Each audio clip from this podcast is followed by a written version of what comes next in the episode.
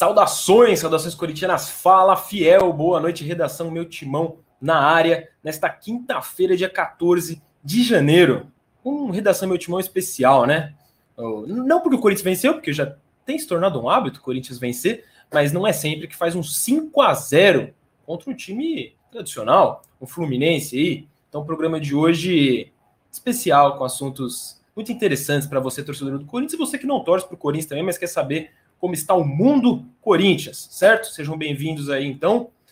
Normalmente a gente passa o giro de notícias primeiro, antes de colocar os convidados aqui na tela, meus colegas. Eu vou pedir hoje para o Vitinho fazer um negócio diferente. O Vitor Gomes, que está aí na técnica também, já um abraço para ele. Pedir para ele colocar o novo hit do verão, cantado justamente por ele. é isso aí, Vitinho. Põe para a galera. Hoje não é dia de giro de notícias, não. Hoje é dia da gente enaltecer o senhor Wagner Mancini.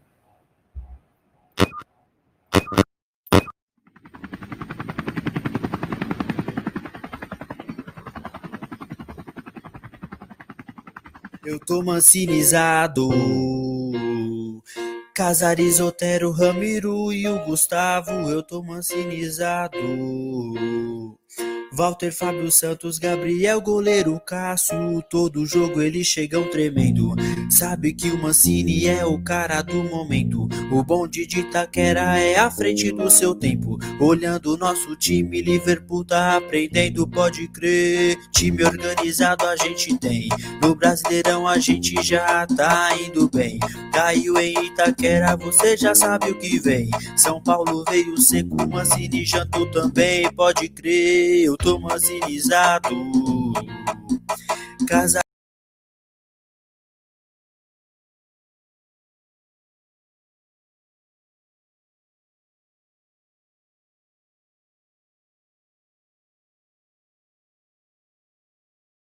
Tá sem áudio, Faraldinho. Putz, a vida, que vergonha.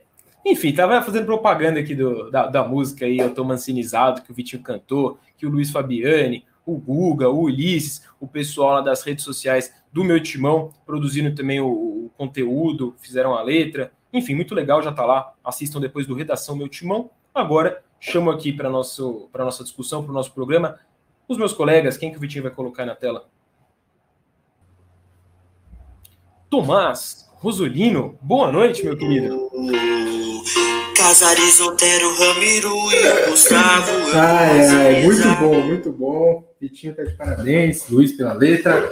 Faraldo dando a faraldada aí para abrir o, o, programa. Ninguém sabe o que você falou, basicamente. Você falou, falou, falou, então a gente não sabe se você gostou, não gostou. Eu tentei repetir. Eu tava aqui fazendo assim, eu tava aqui fazendo assim. Faraldo, áudio, áudio. Mas tá tudo certo, né? Hoje Cara, se não fosse trabalho, a gente abria uma cerveja aqui e ficava umas quatro horas conversando, conversava com todo mundo, botava geral na live e tal, tá uma festa hoje. A gente tava quase nesse pique no pós-jogo. Inclusive, quem não sabe, o meu timão a gente faz a transmissão dos jogos, e aí na mesma live tem o pré-jogo, a narração do jogo e o pós-jogo. E o clima do pós-jogo ontem tava sensacional. Quem não viu também procura depois no canal do meu timão, que ficou bem bacana. A gente, obviamente, ontem depois do jogo. É, quem que aparece aí agora para bater esse papo com a gente, Vitinho? Que aparece como se eu não soubesse, que é Vitor Chicaroli. O Vitão estava ao vivo até agora há pouco. E aí, Vitão, boa noite, meu querido. Boa noite.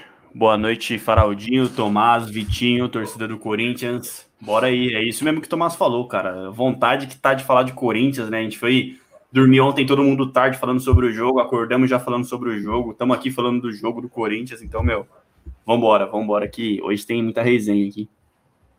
Vamos então. É, antes, um primeiro assunto aí que foge um pouquinho do, sei lá, do noticiário do Corinthians, do jogo em si, mas a gente prometeu na, nas redes sociais aí que agradeceria, tem que agradecer mesmo, porque não é todo dia que um youtuber espectador aqui do nosso É ele? Canal, aquele? É aquele. Aquele. É, isso aqui ficou pequenininho aqui, mas a gente já resolve. Olha lá.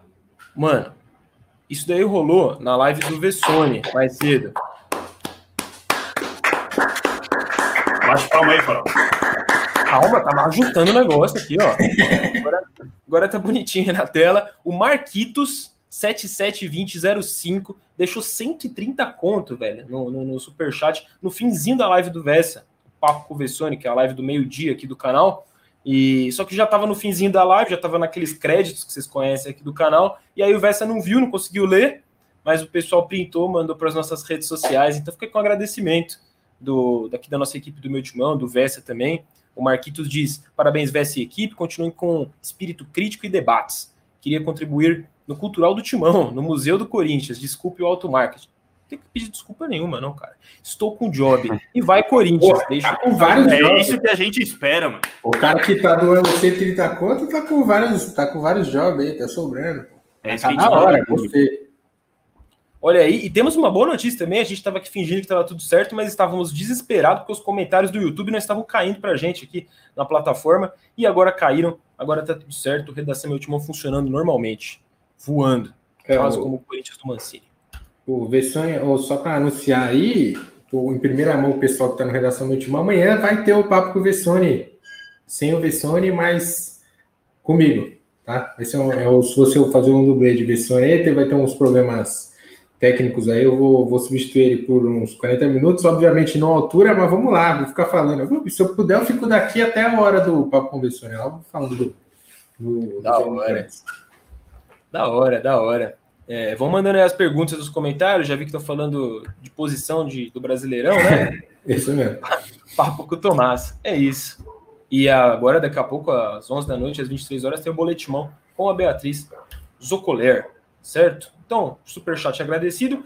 Ainda antes da gente falar de Corinthians e Fluminense, de Brasileirão, de busca por Libertadores, de simulação de classificação que a gente vai fazer, para quem não sabe, eu e o Vitão ficamos conversando no WhatsApp ontem até 5 da manhã, falando sobre a situação do Corinthians. chegamos a uma conclusão, né? Chegamos, chegamos a uma conclusão, a gente conta para vocês aqui no programa quando a gente for fazer a simulação. Mas... Até, até promessa vai rolar, né? Vai. E a promessa é boa, velho. A promessa é muito boa, que fique o Tomás claro. Tomás tá nessa promessa. Ele sabe? O Tomás sabe? Eu contei pro Tomás?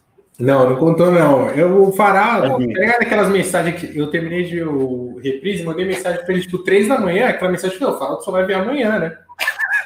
Mandei mensagem e fui dormir. Tinha uns 10 respostas dele, ele, não, que eu tô falando com o Vitão, que não sei o que, olha aqui a simulação. falei, nossa, cara. É, cara. Rolou, a gente tá meio louco aqui. E também vou falar o seguinte: a gente faz a transmissão do jogo, a gente fica com a adrenalina lá no alto. Como é que eu vou desligar tudo uma da manhã e falar, ah, vou dormir? Não tem como. Não, não, não, tem, como. não tem como. Não tem como. A torcida do Corinthians sabe muito bem como isso funciona. O... Antes, então, da gente falar sobre toda essa bagunça aí promovida pelo Mancini, pelo Corinthians e tudo mais, fazer aqui uma menção histórica também. Vou colocando na tela a matéria que o, que o Tomás fez mas completamos nesse dia, 14 de janeiro, o aniversário de 21 anos do primeiro título mundial do Corinthians. Ele foi lembrado pelo Corinthians, pelo, pelo perfil oficial do Corinthians e também pelo meu timão. Eu gostaria de convidar o Tomás a explicar aqui o, o gancho que ele deu, né? Que a gente fala jornalisticamente. Ele, ele faz uma, uma análise bem bacana, assim, fora da caixinha ali né, desse aniversário. Convido você a, a resumir para a galera enquanto eu coloco aqui na tela.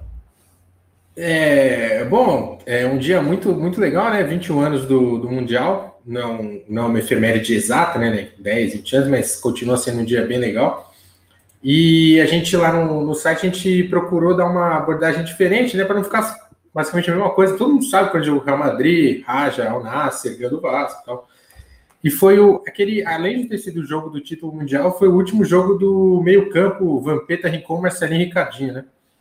É, para mim, o melhor meio-campo da história do Corinthians. Eu acho que é muito difícil é, até argumentar contra, né? Porque antigamente, né, nos outros grandes times do Corinthians, o meio-campo não era tão preenchido assim, né? Normalmente eram dois ou três meio-campo. Essa figura dos quatro é mais final dos anos 80, começo dos anos 90. Então, de lá para cá, não tem nem, não dá nem pro cheiro. É, a gente teve um grande meio-campo, por exemplo, Ralf Paulinho, Danilo e Alex, que sinceramente não, não compara em qualidade, nem, nem acho que nem em termos vitoriosos com, com esse aí. É, só fazendo um pequeno resumo aí da, da nota, esse meio campo estreia em 98, no Campeonato Brasileiro de 98, numa goleada 5 a 1 contra o Atlético Mineiro, lá no Mineirão. Se eu não me engano, é, foi durante um bom tempo a, a, maior goleada do Corinthians fora de casa com o Atlético, depois ganhou de 6 a 2 no Brasileiro de 2002. É, é o único meio campo do Corinthians a jogar quatro finais, né? Ganhou as quatro, Brasileiro 98, Brasileiro 99, Paulista de 99 e Mundial em, em 2000. E ele é desfeito aí dias depois que o Rincon ele já tá, ele joga o Mundial já assim, meio que no final da, da passagem dele, ele acaba acertando com o Santos. É, depois o Vampeta sai no meio do ano, depois ele derrota o Palmeiras, Marcelinho sai em 2001, Ricardo sai em 2002, todos voltam, né? Os quatro voltam, o Vampeta volta já em 2002, é, Ricardinho volta em 2006, o Rincon volta em 2004, o Vampeta em 2007. Mas assim, os quatro juntos foi a última vez que a gente pôde acompanhar e nada melhor do que num, num título mundial, né? É, é uma qualidade absurda de toque de bola, enfim, era o meu campo lindo de ver jogar. Tá certo. Realmente, o, os jogadores do Corinthians, de forma geral, acho que alguns certamente conhecem a história do clube, outros que não conhecem pesquisam, mas imagino que muitos não. E seria muito interessante, cara. Cada jogador que chegar ao Corinthians conhecer minimamente assim, esses aspectos da história e se inspirar mesmo. É, porque é inspirador você ver nomes como esse, times como esse jogar. É, o, o, o Thiago aí, ele fala, ele fala, o Rincon já tá meio bagaço, e realmente o Rincon já chega pro Corinthians em 97 com 32. Então, ele tava para fazer 35 anos em 2000. Mas ainda assim ele jogou muito bem no Santos, cara. Ele chega num, numa final de Paulista do Santos, pede pro São Paulo. É, tem uma campanha boa aí na Copa do Brasil daquele ano também. Ele é. O Rincon jogava demais, cara. O era embaçado, assim, era um cara no meio campo, perdia muito pouca bola. E ele próprio diz, né? Ele foi pro Corinthians aos 32 para ganhar título, né? Ele tinha uma carreira já muito grande, né? Tinha jogado duas Copas do Mundo, é, tinha jogado no Real Madrid, enfim, mas ele tinha pouca taça é, conquistada. Mesmo no Palmeiras, ele ganhou só um paulista para depois ir para a Europa. Aí ele veio para o Corinthians compensou tudo, né? É, esse meio campo que eu falei, eles jogaram 11 mata-matas, perderam só um. Não vou citar o matemático que perdeu, porque é muito triste. É, mas aí ganharam quatro títulos, mas é, é um meio campo bem histórico. Eu acho que se mantivesse para Libertadores de 2000 o Rincon com o Dida ali, mesmo com a perda do Gamarra, passaria. Se bem que o Corinthians era melhor os dois anos e não passando, né? Enfim, coisas do futebol. Coisas do futebol. Olha aí, o Eric Sinjo também tá sempre com a gente aqui. Fábio Luciano era um monstro na zaga. Era mesmo, cara. É, é foi o, é, o quarto jogo do Fábio Luciano pelo Corinthians, né? Essa final. Ele tinha acabado de chegar. É, um, um, cara tinha acabado de ser contratado. A zaga, Adilson e Fábio Luciano, foi a primeira vez que eles jogaram juntos. Esse, a final do Mundial, só isso, para marcar a Romário Mundo. Muito que bem. O, o Vitinho vai colocar uma, uma outra imagem na tela que está já na mão dele, na manga ali. É, pra, e aí a galera já está perguntando né, sobre a situação do Corinthians no Brasileirão, calma, o jogo contra o Palmeiras. Só para ilustrar aqui o começo desse debate, essa é a classificação do retorno, né? Então, do segundo turno do campeonato, classificação que está disponível no, no, no site da, do Departamento de Matemática da Universidade Federal de Minas Gerais. Eles fazem os cálculos de probabilidade, é, é um, um, portal inusitado e muito legal, e aí eles têm lá essa classificaçãozinha de retorno. É, se você olhar, você vai falar, ah, o Corinthians está em quinto, é, tá bom, mas também é quinto. O Corinthians, se você pegar em aproveitamento, que está nessa a última coluna ali, o Corinthians ele é o terceiro colocado no retorno por aproveitamento. Né? Ele está atrás de Palmeiras e Grêmio, que tem 70% de aproveitamento, e ele está empatado em terceiro e quarto com o Atlético Mineiro, com 67% aproximadamente de aproveitamento, aí o Corinthians leva vantagem no saldo. O Corinthians que também, nesse retorno, tem a melhor defesa do retorno do Brasileirão do segundo turno, quatro gols sofridos apenas em nove jogos disputados, certo? Tem nove gols de saldo, também é o melhor saldo empatado com o Grêmio. É, são números impactantes desse Corinthians, assim como um 5 a 0 também é um número impactante. Vamos abrir o programa aí debatendo. O Corinthians joga o melhor futebol do Campeonato Brasileiro nesse último mês, na opinião de vocês, meus caros? Eu não consigo pensar no clube que nos últimos 30 dias manteve essa regularidade e jogou essa mesma bola. Ah, no Brasileirão eu acho que pode ser sim, viu, Farado? No Brasil eu não falo isso, mas no Brasileirão eu acho, eu acho que sim. É, o Grêmio aí teve um início de turno bem, bem positivo, né? Com o Renato Gaúcho falando que era o melhor futebol do país, etc. e tal. E, e também o, o Palmeiras, né? O Palmeiras aí vem numa ascensão muito muito boa com, com, o português lá, né? Mas o Corinthians hoje, cara, no Brasileirão tá jogando muita bola, velho. Tá jogando, eu acho que melhor que, que muita gente e, com desempenho até de time que está brigando por título, né? Então eu, eu concordo com essa sua, a, sua pergunta, na verdade, que eu sei que no fundo é uma afirmação também. e amanhã já vai ficar em segundo, né? Aproveitamento, né? Independentemente do resultado, né? Joga Palmeiras e Grêmio. Algum deles cai o aproveitamento, que são os dois, né? Se, se, empatar, acho que os dois baixam de 66. Precisaria fazer uma, uma conta mais elaborada aí. Mas, Mas acho, que, sim. acho que os dois baixam de 66. Aliás, não, eles vão ficar exatamente com 66 se empatar. Se alguém ganhar, um deles baixa, o outro continua acima. E aí, por é... isso, com o jogo a menos, tem condições de, vencendo o é... Palmeiras, passar todos, né? Curioso, curioso. É, eu não acho que o Grêmio é o melhor futebol do Brasil. Tem até um, um comentário aí que falou, vamos baixar a bola, tá? Eu acho que o Corinthians joga o melhor futebol desde o, há um bom tempo já, cara. Desde o jogo contra o São Paulo, dominou o São Paulo completamente. É, o Luiz Felipe Riz aí discorda. É, dominou São Paulo. Eu, eu escrevi até na, na análise, podia ter goleado São Paulo, podia ter goleado o Goiás, podia ter goleado o Botafogo. Acabou goleando o Fluminense, que é um time que está acima do Corinthians na tabela de classificação, né? Apesar da, de não ter atuado tão bem ontem, o Fluminense está acima.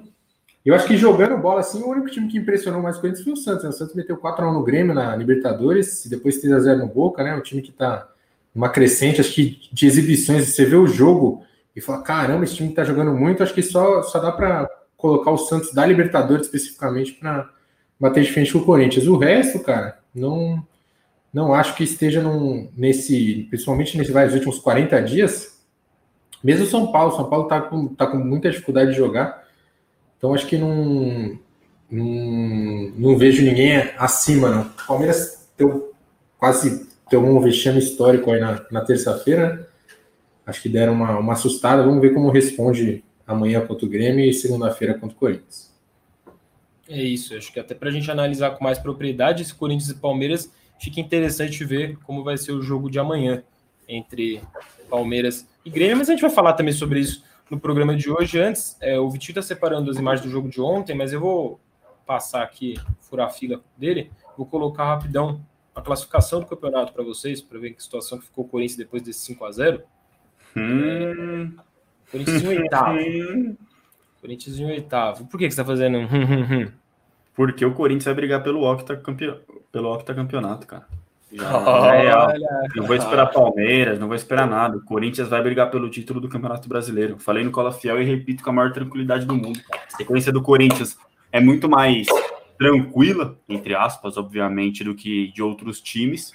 E, cara, eu acho que dá para o Corinthians aí pontuar bem, bem, bem nos próximos jogos. Então, vai incomodar, cara. Interessante. Eu ia perguntar para vocês se vocês acham que o Corinthians é favorito para ir a Libertadores, né? Se você está falando que o Corinthians vai ganhar pelo título, e eu concordo com você nessa projeção mais otimista, a gente vai fazer a simulação. É... Porque assim, me, me chama a atenção que parece que para todo mundo, a partir de ontem, acordou todo mundo, passou a ver que o Corinthians está jogando, e aí todo mundo meio que dando numa linha assim, de que percebendo, ah, o Corinthians entrou na briga pela Libertadores, o Corinthians agora pode sonhar com a vaga pela Libertadores. Cara, eu vejo o Corinthians na briga pela Libertadores já faz um tempinho e o Corinthians agora se consolidando como favorito para essa vaga na Libertadores, seja a vaga indireta, seja uma vaga direta. Eu acho que hoje o Corinthians é favorito para estar na Libertadores. Com a bola o Corinthians está jogando seria uma decepção e seria uma surpresa, na minha opinião. Queria ouvir vocês aí, o Tomás quiser opinar sobre, sobre isso, cara. Se seria uma decepção, para mim já seria, com a bola que o Corinthians está jogando nesse momento. Ah, com certeza, mas seria uma decepção. É, a gente estava brincando, né? Se fosse 2002, né? Aquele campeonato que passava do um, primeiro ao oitavo. Nossa, o Corinthians ia entrar, assim, muito forte no mata-mata. Principalmente porque ia pegar o São Paulo, acho que o São Paulo ia estar um pouco traumatizado por aquele jogo lá da, da Arena. É... Esse cenário você diz para o Corinthians ser o oitavo, São Paulo primeiro. São Paulo primeiro, né? Para quem não lembra, né? Pegar primeiro, oitavo, segundo, sétimo, terceiro, sexto, quarto, quinto.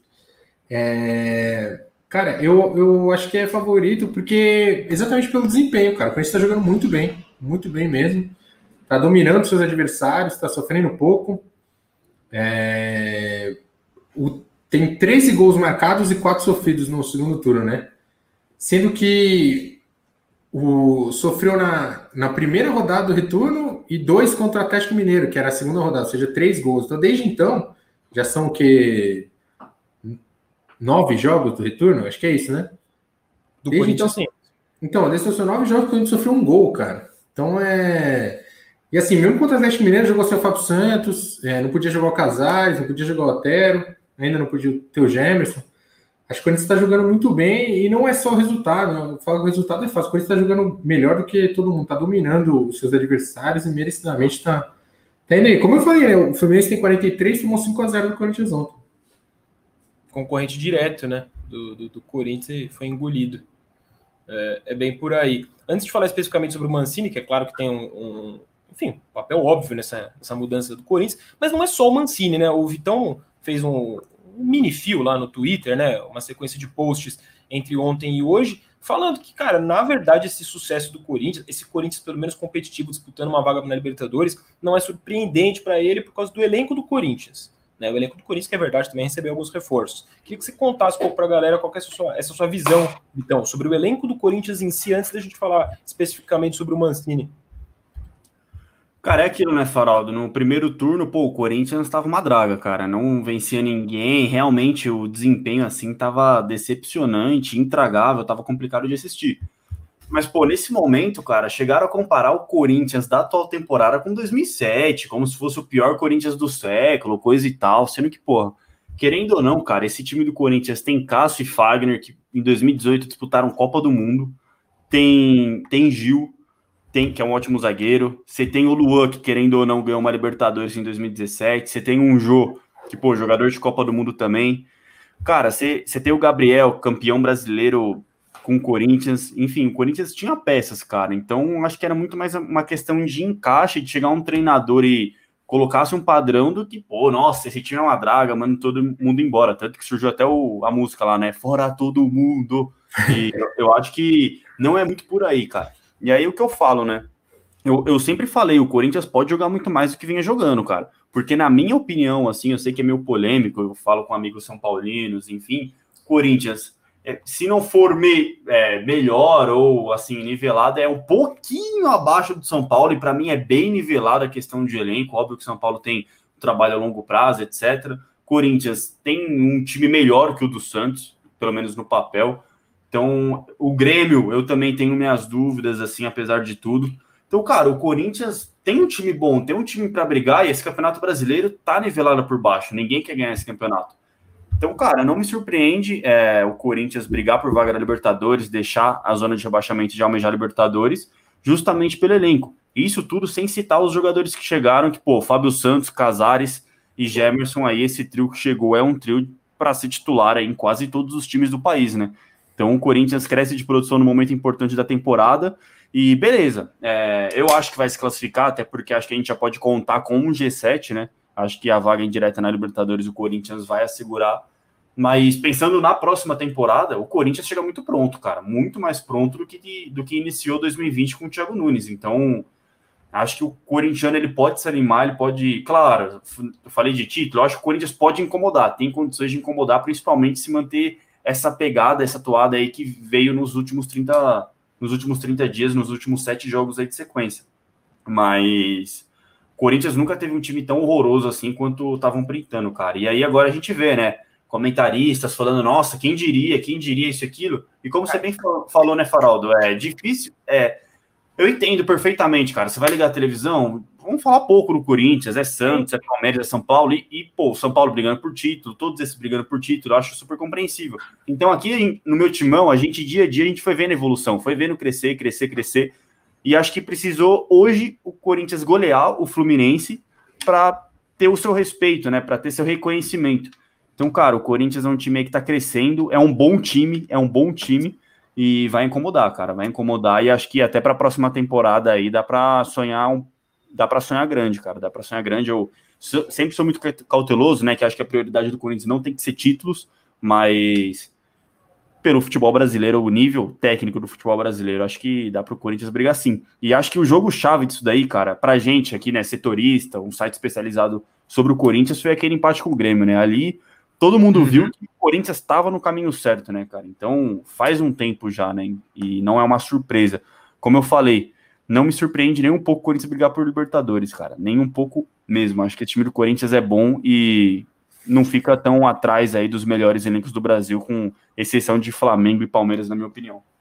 Esse, esse clima de que ninguém tá dando muita bola pro Corinthians, e como o Vitão falou, é normal. A imprensa, de forma geral, que não é segmentada igual aqui é o meu timão, que só cobre o Corinthians, vai cobrir quem tá lutando por título.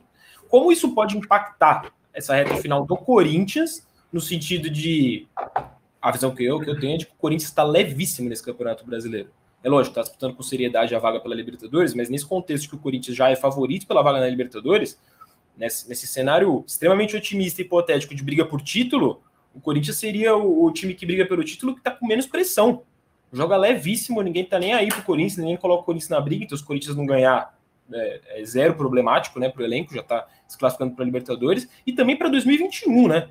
Um Sim. time que ninguém sabe direito como ah, o Corinthians tal. Depois a gente vê a impressão que passa. E tá chegando, na minha opinião, dando pé na porta para 2021 como um dos favoritos aí para todas as competições que vai disputar com a bola que está jogando hoje. É lógico, muita coisa pode acontecer até o, o, o, começo e o, principalmente o auge das competições, né? Mas nesse sentido do Corinthians estar tá quietinho ali, sem holofotes, como que vocês é, é, veem o impacto disso para esse restante de 2020 e começo de 2021 para valer? Ah, é, acho que é bom que emenda já na outra, né? A próxima temporada começa três dias depois dessa, né? Então acho que o time está muito ajustado mesmo. É, ah, a gente falava aqui, né, cara? O, o Corinthians não tinha um time para estar tá na posição que estava, o elenco não era. É, o trabalho do Thiago Nunes era muito ruim mesmo, o do Coelho conseguiu ser pior ainda, o Corinthians não conseguia jogar melhor que ninguém. É, isso era bem, era bem evidente.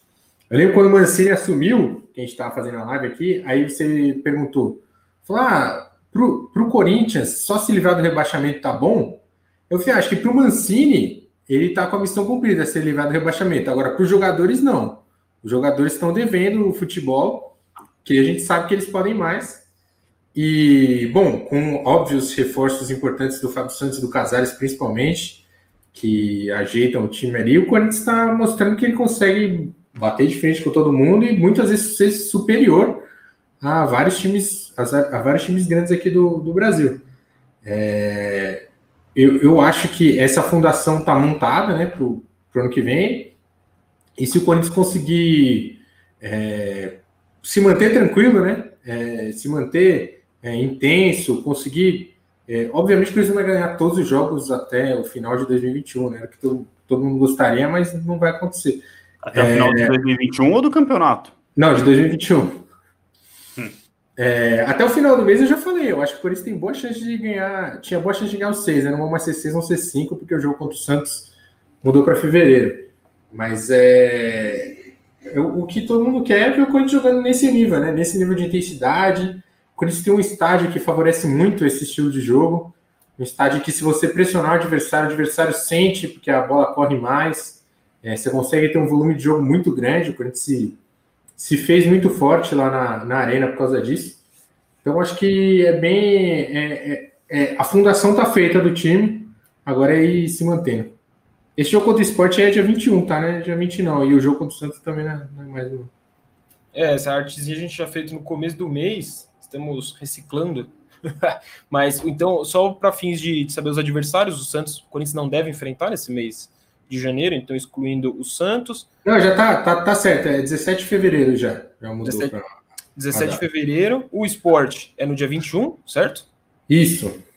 Então temos confrontos com o Fluminense, Corinthians ganhou, tem Palmeiras, Sport, Red Bull Bragantino, que na minha opinião é quem mais desperta preocupação, não que o Palmeiras não desperte preocupação, mas eu acho que num clássico ele vai ficar um pau a pau aí o, Red Bull Bragantino é que pode surpreender. Ah, cara, pela bola que tá jogando, é, é o time que pode surpreender, Para. eu acho.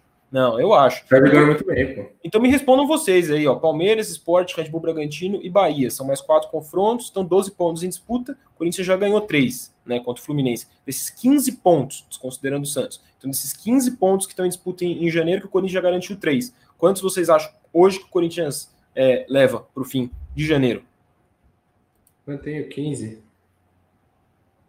Eu acho que o jogo-chave aí é justamente o derby, cara. De resto, o Corinthians tem obrigação de vencer, velho. Com todo respeito ao Red Bull Bragantino, ao momento. O Corinthians vai jogar em casa contra o Bragantino, né, cara? Tem mais time, tá jogando bola.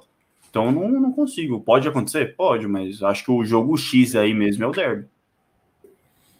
É, o, o, jogo contra o Argentina é 25, aliás. Só para Era uma segunda-feira também. Calendário minado, então. Tirar. Eu, eu concordo, eu acho que dá para fazer os 15 pontos. Sim, até porque naquela nossa projeção otimista, que a gente já, já vai fazer aqui a simulação, é, a gente está considerando que o Corinthians vai praticamente ganhar todos os jogos, mantendo esse pique que vem desde o dia 13 de dezembro. Então, há um mês, o Corinthians vem ganhando todos os seus compromissos.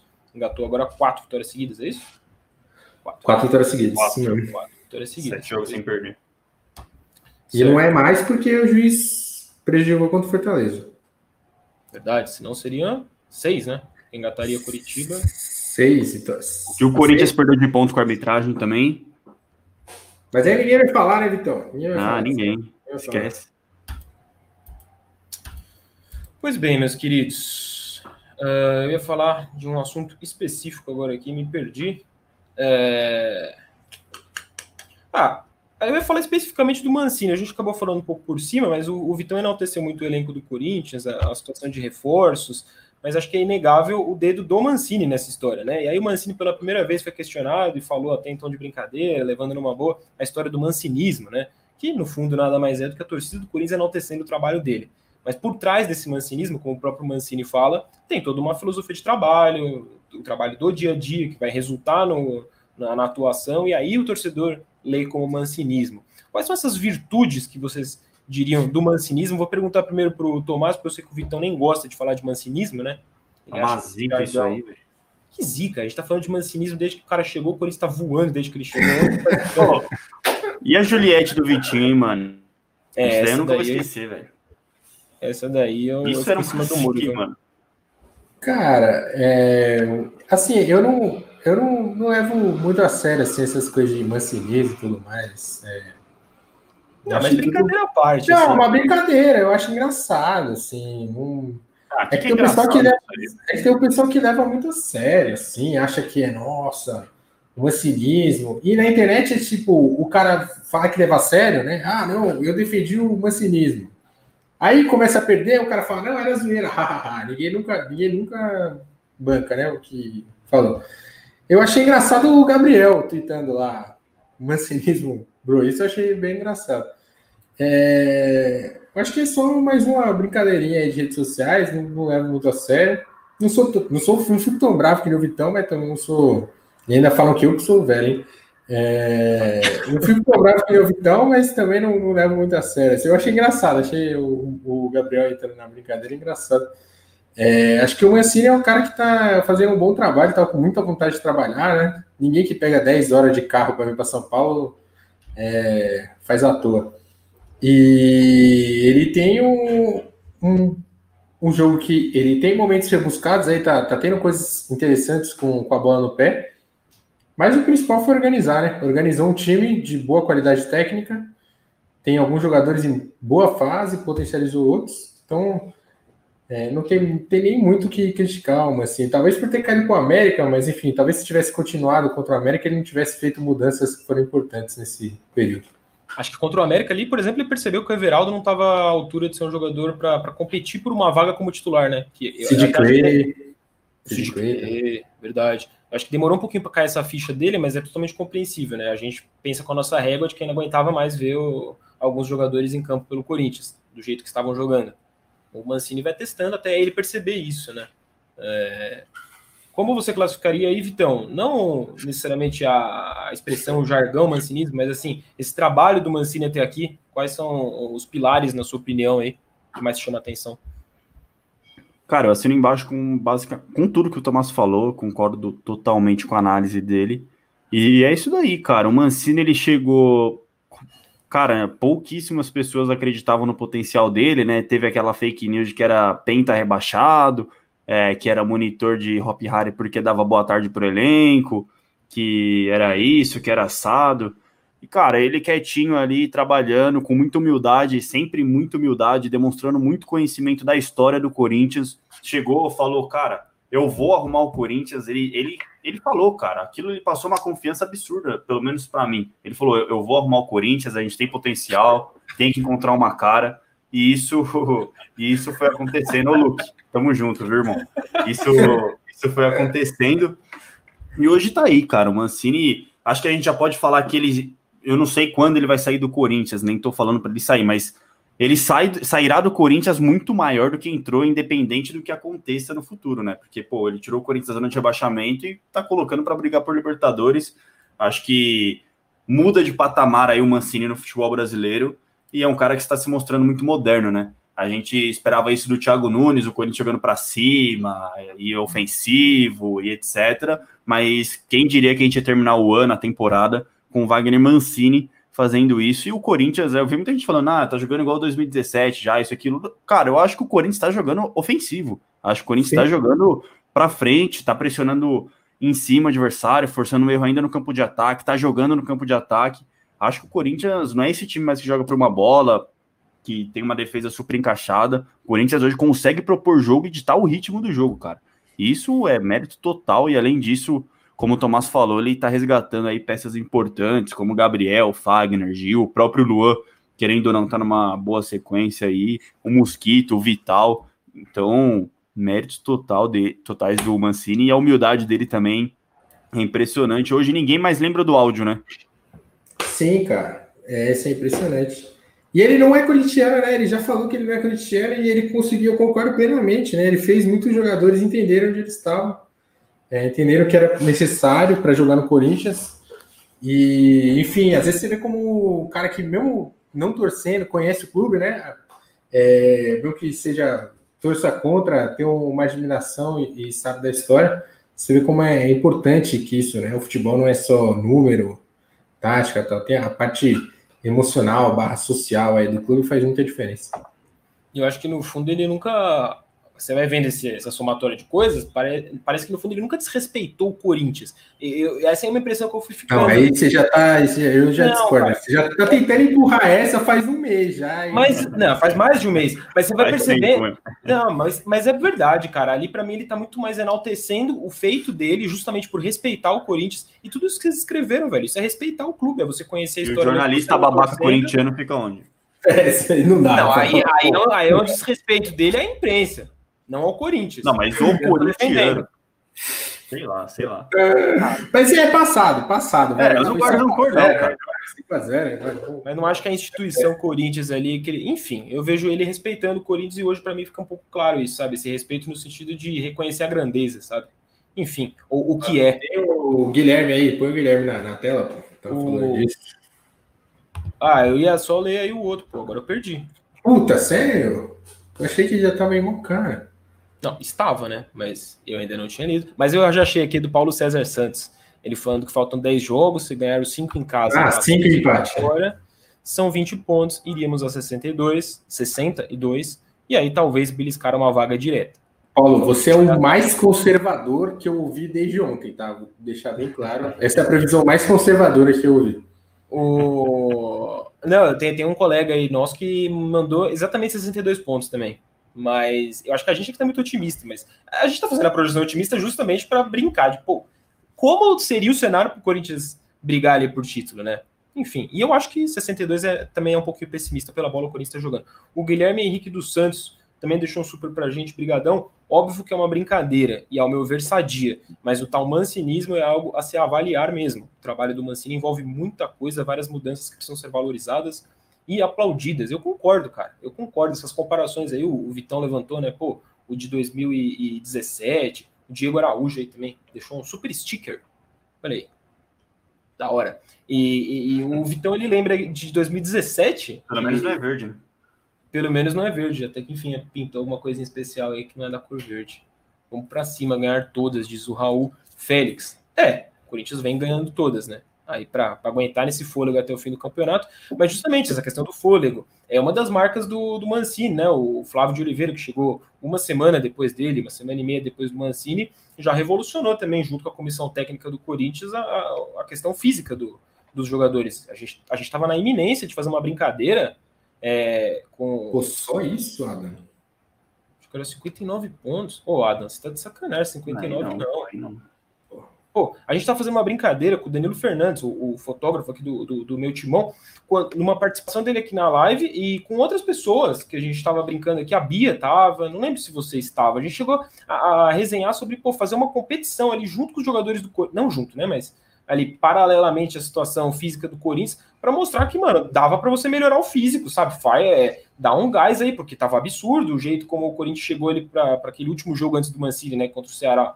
Todo mundo se arrastando em campo, você não via é uma competitividade, você não via atletas ali parecer em campo, né? Isso mudou completamente, isso acho que é base do trabalho dele. E enfim, dentro de campo, cara, eu já consigo até ver algumas, algumas semelhanças na facilidade do time de se, de se movimentar, na intensidade quando chega para atacar, em como envolve o adversário com, com facilidade. É que lógico que é muito começo de trabalho, né? É um universo amostral muito curto, então qualquer comparação nesse sentido eu acho que é meio empolgação demais. Mas já, eu já acho que lembra, nesse sentido, um pouquinho mais do que o Tite estava fazendo naquele começo de trabalho dele em 2015, que o Corinthians já pegou uma pré-Libertadores, uma fase de grupo da Libertadores, estava jogando bonito, sim, um futebol vistoso, do que o próprio de 17, que também era muito eficiente, competitivo.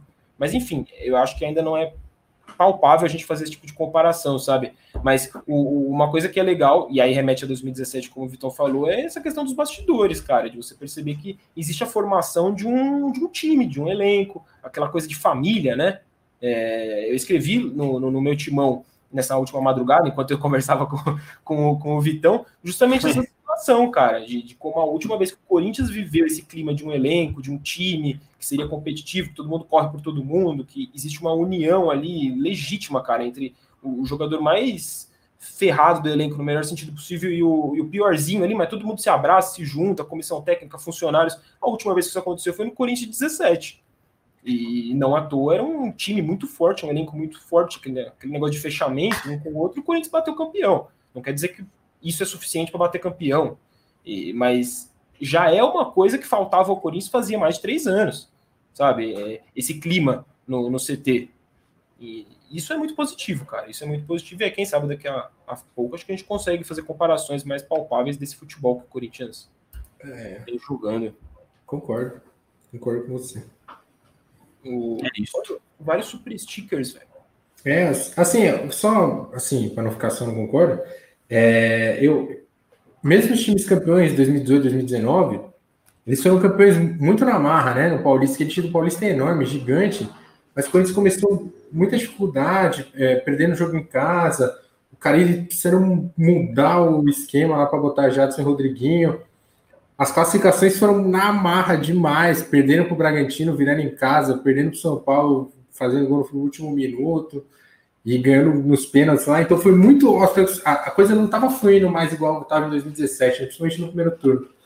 E assim, eu eu já vi várias arrancadas do Corinthians que o time tem uma sequência de jogos perfeita, assim. É, pô, 98 99, nos dois brasileiros arrancou, acho que 98 com oito jogos seguidos, oito vitórias seguidas. 2001 era o lanterna do Paulista, ganhou 10 jogos seguidos, foi campeão no, no final é, 2017, 2011, enfim, o, time do Mano em 2009. O que você falou do em 2015, o Corinthians foi perder o primeiro jogo oficial em abril, né? Então, ele foi eliminado ele foi eliminado invicto do invicto do Paulista. E assim, era coisa, a primeira fase foi coisa de tipo 15 vitórias, dois empates, assim, um negócio surreal. Então a gente já viu isso acontecer. Só que é, é complicado, cara, porque é muito difícil, né? O Corinthians está muito atrás do resto. E precisaria ser perfeito e ainda precisando que os outros percam, né? Eu comparei até falando com o Farado, por exemplo, o River. O River fez um jogo perfeito na terça-feira contra o Palmeiras. Criou umas 10 chances claras de gol, fez duas, na verdade, três, teve outro, vai, possível pênalti e tal. Só que, mano, de virar um 3 a 0 o buraco era muito grande. Acho que o Corinthians enfiou num buraco muito grande com os 15 primeiros jogos lá do campeonato, que são uma parcela muito boa, quase um turno inteiro, com o Thiago e o Coelho. É o que o Guardiola fala, né? É, você perde, você perde o campeonato nas oito primeiras e ganha nas oito últimas. Cara, é, é, esse, o buraco cavado foi enorme, muito grande. Se fosse um pouquinho menor, dava para sonhar. Quer dizer, sonhar, obviamente dá, mas sendo um pouco realista, é assim, seria uma coisa histórica das históricas, assim, dos títulos. Seria o maior mais... título brasileiro? Ah, é que assim, 90 já é muito grande, né? Por ser o primeiro, por ser um time desacreditado. Mas pô, se derrubando o São Paulo, esse é com certeza talvez o maior dos pontos corridos, né? Seria o maior dos pontos corridos. Né? Eu estava conversando também sobre isso com o Iago, o Iago Rudar, que vira e mexe também está aqui no, nas nossas lives. todo mundo, então, hein? Eu acionei. Pô, tava acelerado, velho. Era. Você ficar de uma madrugada toda acordando falando essas Se coisas. Se não fosse a pandemia, hein, Faraldito? Nossa, já seria em outro lugar. Essa coluna não tinha saído nunca.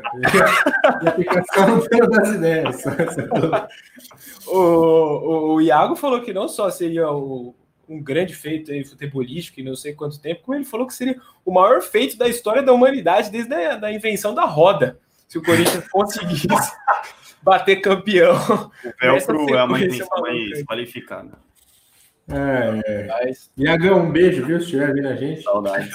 Saudades. Beijão pro Iago aí. É, meus caros, e aí no meio de tudo isso, antes da gente falar aí, a gente vai falar de jogador por jogador, tem pessoal falando já de fagnismo, mosquitismo, Postolindismo, diz o Gabriel Ferreira. Aí já virou uma várzea também, mas a gente vai é. falar desses jogadores que são destaques individuais aí do Corinthians, até porque alguns deles lutam por titularidade, não estão garantidos no clássico de Corinthians e Palmeiras. É esse Corinthians e Palmeiras, que na verdade é Palmeiras e Corinthians, que eu queria falar com vocês aí, qual, qual a expectativa, como que chega esse Corinthians para jogar contra o Palmeiras, né? Se você for pegar, a, gente está falando de percentual de aproveitamento, para enaltecer o Mancini, o trabalho do Abel Ferreira lá no Palmeiras também é muito bom em termos de números. No Brasileirão, e ele está competindo em outras frentes, conseguindo avançar nessas outras frentes, mas no Brasileirão, o Palmeiras do Abel Ferreira tem 70% de aproveitamento em nove jogos, 70,3%.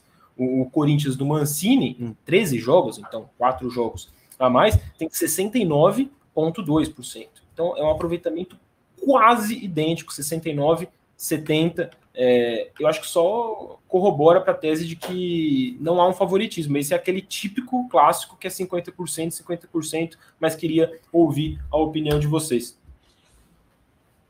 É, fazendo a ressalva aí do Abel do Palmeiras, é que ele. A maioria dos times bons que ele enfrentou, os times da parte de cima da tabela, ele não ganhou, né? Ele empatou com o Santos na Vila, um jogo que o Santos foi bem melhor.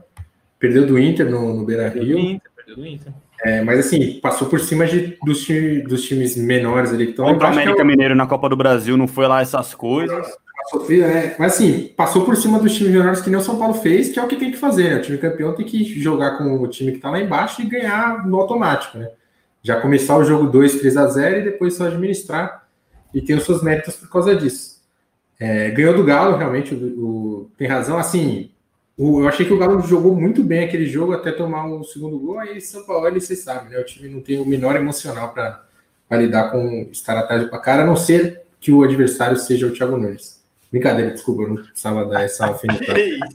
é, perdi até uma aqui, mas eu acho que é um bom trabalho. Enfim, o Palmeiras está tá tendo uma temporada dos sonhos aí, né? Final de Copa do Brasil, Libertadores, podendo jogar um Mundial. É, e com teoricamente o mesmo número de pontos perdidos do, do São Paulo, com confronto direto, enfim, é um. Tá, cada um na sua, né? O Santos também está tendo uma grande temporada. São Paulo, acho que os quatro paulistas, assim, o Corinthians era que estava bem mais abaixo e está dando um, vislumbrando um bom final de temporada. Acho que cada um na, na sua. Vai ser um jogo bem legal de ver na, na segunda-feira. Espero que o Palmeiras vá com o time titular. É, enfim, é sempre mais legal quando é as duas forças, todo mundo se enfrentando ao máximo. O Vitão tava falando aqui nos bastidores que o Corinthians vai jogar tipo o River contra, contra o Palmeiras lá no Allianz Parque. É isso aí, Vitão? Quem dera, cara, porque a atuação do River Plate ali foi uma das melhores que eu já vi na América do Sul, em, assim, de um tempo para cá, cara. Foi o Galhardo, assim, no mais alto nível do, do galhardismo, né? cara, foi, foi impressionante, foi impressionante mesmo. Se o Corinthians fizer metade, eu acho que dá para ganhar, porque o River foi muito fora da curva, cara. Pela atuação. É impressionante. Volume, cara. Nunca. nunca Virando zagueiro, bola, né? O zagueiro olhava o centroavante, espaço de 60 metros, rasteiro no pé. Fala que isso, mano. Nossa, foi um, um baile, o maior amasso que eu vi assim nos últimos tempos. É isso, e. Cara, eu acho que assim, o Corinthians ele chega igual ao Palmeiras, sabe? É algo que a gente não imaginaria nunca, né? Pô, o Palmeiras finalista de Libertadores, com o Abel lá, empolgado. O Corinthians acho que consegue nivelar.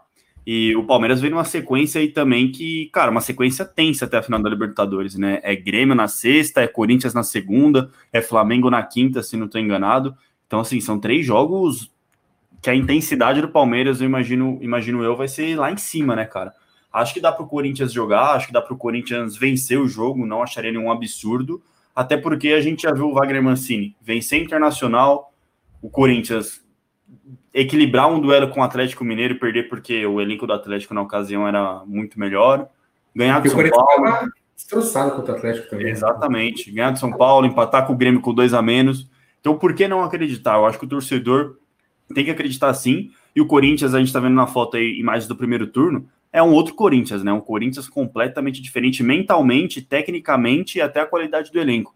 Então, cara, dá para o Corinthians ganhar. Eu acho que o Corinthians pode somar os três pontos, não me surpreenderia nada e seria importantíssimo, né? Porque o Corinthians ia diminuir para dois a diferença para o Palmeiras.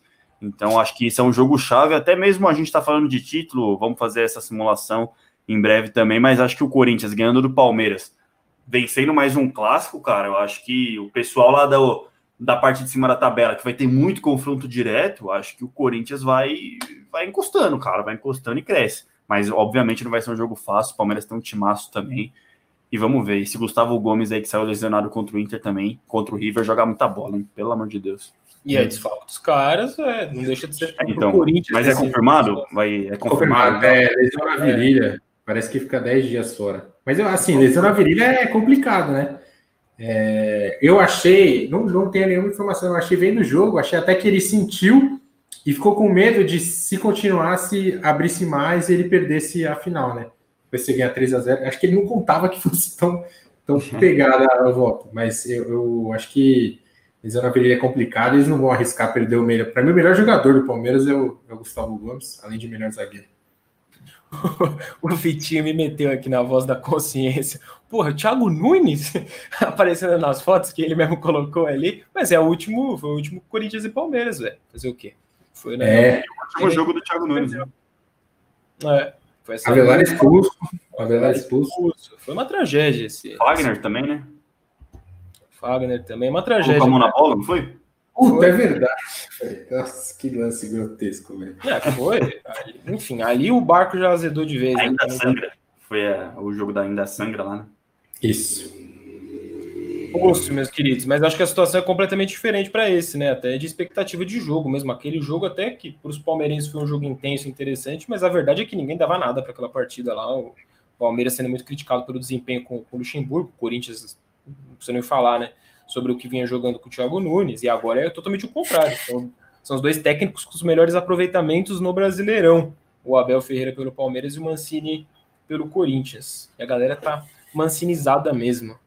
Cara, eu acho que esse jogo é igual o, Vitão aí falou, que é, é um jogo que pode realmente marcar território, é o jogo da virada, o jogo chave, né? Dessa reta final para o Corinthians embalar de vez. Se assim a gente pode dizer, já tá embalado, né? Mas. eu amo esse aí. careca é complicado.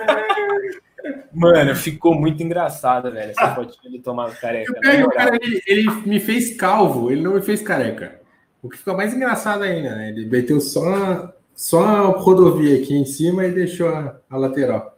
Tá muito carisma essa foto, na moral. E ele disse que o Thiago Nunes fez algo pelo Corinthians, revelou bastidores que precisávamos reconstruir urgentemente. É, dá para dizer que sim, mas o saldo como um todo, lógico, acaba Trouxe um mosquito, né? trouxe o mosquito, solicitou retorno. Não, não, quem trouxe o mosquito mesmo foi lá atrás, pô, foi o Carilho, acho. Ah, não, sim. Acertou é. com ele. Não, tudo bem, mas. Ele, ele trouxe o Cantilho, isso aí ele trouxe mesmo. O Cantilho é, foi indicação dele quando ele foi buscar, acho que é o. Parece que quem trouxe, quem trouxe o, o, mosquito foi o Wilson, né? Que ele respondeu lá naquela única entrevista que ele concedeu nesse período dele como gerente, quando perguntaram que ele, qual era a função dele, aí ele dando exemplos, ele falou, ah, por exemplo, eu trouxe o, o mosquito. Mas aí por um pedido do, do Thiago Nunes, enfim, uma situação complicada aí. Eu diria que o Corinthians, o Corinthians ganha do Palmeiras e aí o Corinthians acho que se coloca numa condição de sonhar por um título, por uma loucura aí, uma arrancada. Hoje eu acho que a gente fica muito no, nesse campo do se ganhar do Palmeiras, o Corinthians. E aí a gente fica que nem os loucos só brincando, falando das, das possibilidades aí de, de título. É, e a gente tava falando, né? todo mundo está de olho na final da Libertadores, né? Dia 30. Então, até dia 30, ninguém vai dar muita bola pro Corinthians. Mesmo se ganhar no Palmeiras, o cara fala, ah, o Palmeiras está de olho na final da Libertadores, nem, nem tá ligando. Ah, ninguém, vai ver o Corinthians ganhar do esporte, do Isso não. Red Bull, sei lá, Bahia se rolar. Então, eu acho que só vão dar um devido valor se chegarem na reta final e falar, opa, seis pontos, o Corinthians atrás do líder, que isso? É cara, eu acho que o Corinthians vai jogar um jogo, tipo, muito pegado com o Palmeiras, assim. Se for, se não for melhor do que o Palmeiras, vai jogar de igual para igual. E talvez o igual para igual cause essa impressão que você falou, de que continuarão não dando tanta relevância para o futebol do Corinthians. Mas eu acho que se o Corinthians jogar melhor do que o Palmeiras, tendo já há um mês jogado melhor do que o São Paulo, engatando uma sequência que aí será de cinco vitórias seguidas, é, aí eu já acho que é meio impossível nesse momento em que estará um pouquinho mais em foco brasileiro, né? Porque a Libertadores é só no fim do mês. Aí eu já acho um pouco impossível não falarem do Corinthians, mas eu ainda acho que vai ficar nesse campo da ilusão ali de. É. De, ah, Libertadores. Deixa, deixa, assim que tá bom, deixa assim que tá bom. É, e, cara, um, um ponto positivo do Mancini também é que você. Não que os outros técnicos não façam isso, né? Mas o Mancini ele estuda tudo do adversário, né? Ele parece saber assim completamente todos os movimentos, cara. Então eu acho que o Mancini ele viu os dois jogos do Palmeiras contra o River, já imaginando esse confronto. Ele viu o Palmeiras contra o Red Bull Bragantino, que foi amassado no Allianz Parque, viu contra o Sport. Então, cara, o Mancini ele vai para o jogo sabendo exatamente onde colocar cada peça. E acho que essa derrota do Palmeiras para o River foi um jogo que escancarou os problemas do Palmeiras, cara. Então, o Corinthians, meu, eu acho que a torcida pode ficar confiante. Eu acredito muito na vitória, sim. O empate também fora de casa com o Palmeiras não seria um resultado horroroso, né? Finalista de Libertadores, empolgado, mas os três pontos aí seriam importantíssimos, tá doido.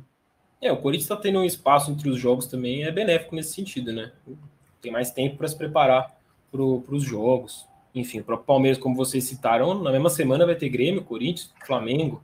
É, é muita coisa para se preocupar mesmo nesse sentido. Enfim, acontece vantagem aí nesse sentido para o Corinthians, que o Corinthians saiba aproveitar essa vantagem, né? E Ô, Farol. Tem, tem, que começar amassando o Palmeiras, esse, esse, é o ponto, velho, porque foi assim que o River assustou eles. Eu acho que o time do Palmeiras me passa a impressão, só que Sente, eu, tô falando, né? eu tô falando muito como um leigo que não acompanha o dia do Palmeiras, não vê todos os jogos do Palmeiras, mas historicamente, esse elenco do Palmeiras, que a, a, a espinha dorsal dele não, não surgiu em 2020, né? Então, é um elenco que ele me parece muito frágil psicologicamente, por mais que o, que o Abel Ferreira claramente tenha arrumado a casa assim em situação tática e aí potencializando todas as qualidades técnicas dos jogadores, afinal é um elenco muito caro, tem essas qualidades, mas eu ainda acho que é um elenco que, como você falou, sente muito, cara. Eles conseguiram transformar psicologicamente um 3 a 0 a favor numa pressão de meu Deus, seria uma tragédia a gente ser eliminado. E aí parece que já entra tremendo por causa da tragédia, do medo da tragédia. A, a final do Paulista também. Exatamente. O jogo tava, o jogo tava ganho pelo Palmeiras, porque eles não conseguia trocar três passes. De repente, o, o melhor jogador do Palmeiras derrubou o jogo dentro da área no pênalti. Aqui o Corinthians, assim, né, não dava, não tinha como, né? E com aquele time que tava, do jeito que tava, desorganizado, não ia ser campeão. Nem, tentou, mas não, não conseguiu. É, eu, eu acho que assim, o Palmeiras está jogando bem com o Abel, é, é um time com contra-ataque muito forte, muito forte, bem reativo, e tem velocidade, assim, tal. Então é um time, obviamente, né? E se fosse qualquer time do Palmeiras, ia, ia ser jogo pau contra o Corinthians, né? É, Corinthians campeão em 2003, Palmeiras ser baixado, foi 2x2 para quem bom jogo pegar. Então acho que é clássico, vai ser, vai ser correria, mas acho que o Corinthians chega bem, chega, chega confiante. Justo. O, o Jean de Oliveira tinha deixado um comentário aqui que eu tinha separado, que era justamente quando eu ia falar isso do Abel, enfim, acabei não falando, mas vou falar agora. Ele, ele opina que o Abel é fraco, mas aí eu já acho que é mais com o coração mesmo, porque até aqui não tem nenhum indício de que o Abel seja fraco. Só que aí, tá na eu, final do, da Libertadores, é, Só que ele, ele, ele, ele, argumenta que ele diz que duvida que o Abel faria o trabalho igual do Mancini no Atlético Goianiense. Pô, eu também acho. E aí, mas aí eu não acho que é porque o Abel é fraco por causa disso mas eu acho que nessa comparação que ele levanta, o Mancini tem uma vantagem de um conhecimento de causa, né, do que está em jogo, do que, do que envolve o Corinthians e Palmeiras, que o Abel não tem. Aí se o Abel vai ser muito alimentado e munido de informações a esse respeito, beleza, mas eu já vejo o Mancini para essa situação de um brasileiro, de uma reta final de brasileiro, de olhar a, a sequência de jogos e entender o cenário real em que o Corinthians está e fazer projeções, isso sem dúvida o Corinthians leva vantagem com o Mancini em comparação ao, ao Palmeiras com o Abel. O Paulo César deixou outro superchat pra gente. Ô, Paulo César, você tá generoso hoje. Muito obrigado, cara. Contra o Braga, gol ponto cego. Ah, é, teve essa, né? Contra o Sport, o VAR caolho. Contra o River, o VAR Zé Regrinho. É, é, essa, esse VAR do, do, River eu acho, eu acho complicado, né? porque o VAR acertou tudo, vai fazer o quê? Ah, mas, mas é que geralmente. Enfim. O terceiro gol do River ali, não sei não, viu, cara? Luizito me convenceu ali com um bom argumento. eu, eu acho que eles procuraram ao extremo, entendeu? A, a, a alguma questão, coisa que geralmente não acontece, talvez nem devesse acontecer, né? Mas, enfim. Fabrício, ó, a galera já tá opinando palpite, quem vai fazer gol. A gente poderia falar até da escalação, da provável escalação, porque tem algumas dúvidas, mas acho que vale deixar pro, pro Redação Meu Timão de amanhã, de sexta-feira, mais próximo do jogo, quem sabe pinta alguma novidade, enfim, alguma informação que até influencie na escalação, e a gente fala mais, mas tá com umas dúvidas aí no meio de campo, ataque, você tem retorno do, do Ramiro, mas não, não tem muito hoje, assim, uma situação... Ah, é a única dúvida, não é, pô? Quem que você É, acha que mudar aí? É o Ramiro ou o Cantilho, pra mim, aí, o que pode Ah. mudar nesse time. Mas aí. Então, mas o Ramiro, na minha opinião, ele pode entrar em qualquer função ali hoje. Se o, Mas quem sairia, da estratégia. Então, pode sair o Cantígio, pode sair o Vital, pode sair o, o Gustavo, que eu não acredito que sai, mas o ponto é. O Ramiro já jogou em todas essas posições na temporada, até pela É. esquerda. Então, eu, eu acho que fica muito a estratégia que o Mancini vai adotar, sabe? Eu, eu realmente não consigo. A projeção óbvia seria ele entrar no lugar do Cantígio, mas eu não sei É, se o Ramiro nesse jogo aí é um jogo importante para ter o Ramiro, né? Na minha opinião, eu iria com o Ramiro no meio de campo. Mas Acho que isso é legal, né?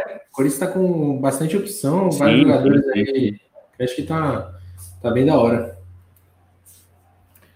Bem da hora. É, falando especificamente sobre alguns jogadores, o Fagner foi eleito craque do jogo, enfim, muito enaltecido é, pela torcida e, e- e merecidamente. Tem os números que eu vou passar para o Vitinho aqui para a gente colocar na tela dele. Mas não é só o Fagner, né? O, o Fábio Santos também entrou na seleção. A gente já estava cantando essa bola, que ele estava na iminência de entrar rodada a rodada. Entrou na seleção bola de prata, lá, a premiação da ESPN. Você tem o Gil Gemerson já dando ali um princípio de liga. Eu acho que é muito cedo para você cravar que deu liga e tal, mas é, é difícil não dar, né? É que é difícil não dar a liga. Esse, esse é o ponto. São dois caras jogadores muito- muito, bons. É, eu, eu queria que você ouvir de vocês assim, primeiro nesse início aí de gente falar do o que foi a atuação e o que vem sendo a atuação dos jogadores, dos setores, começando pela defesa mesmo, cara. Como vocês veem essa defesa aqui, como a gente falou aqui no começo do programa, a melhor defesa do retorno do Campeonato Brasileiro, com quatro gols sofridos. Lembra, isso sim lembra aquele Corinthians que a gente está acostumado, né? Que é o Corinthians que quase todo ano brigava pelo, pelo posto de melhor defesa do, do, do Campeonato Brasileiro.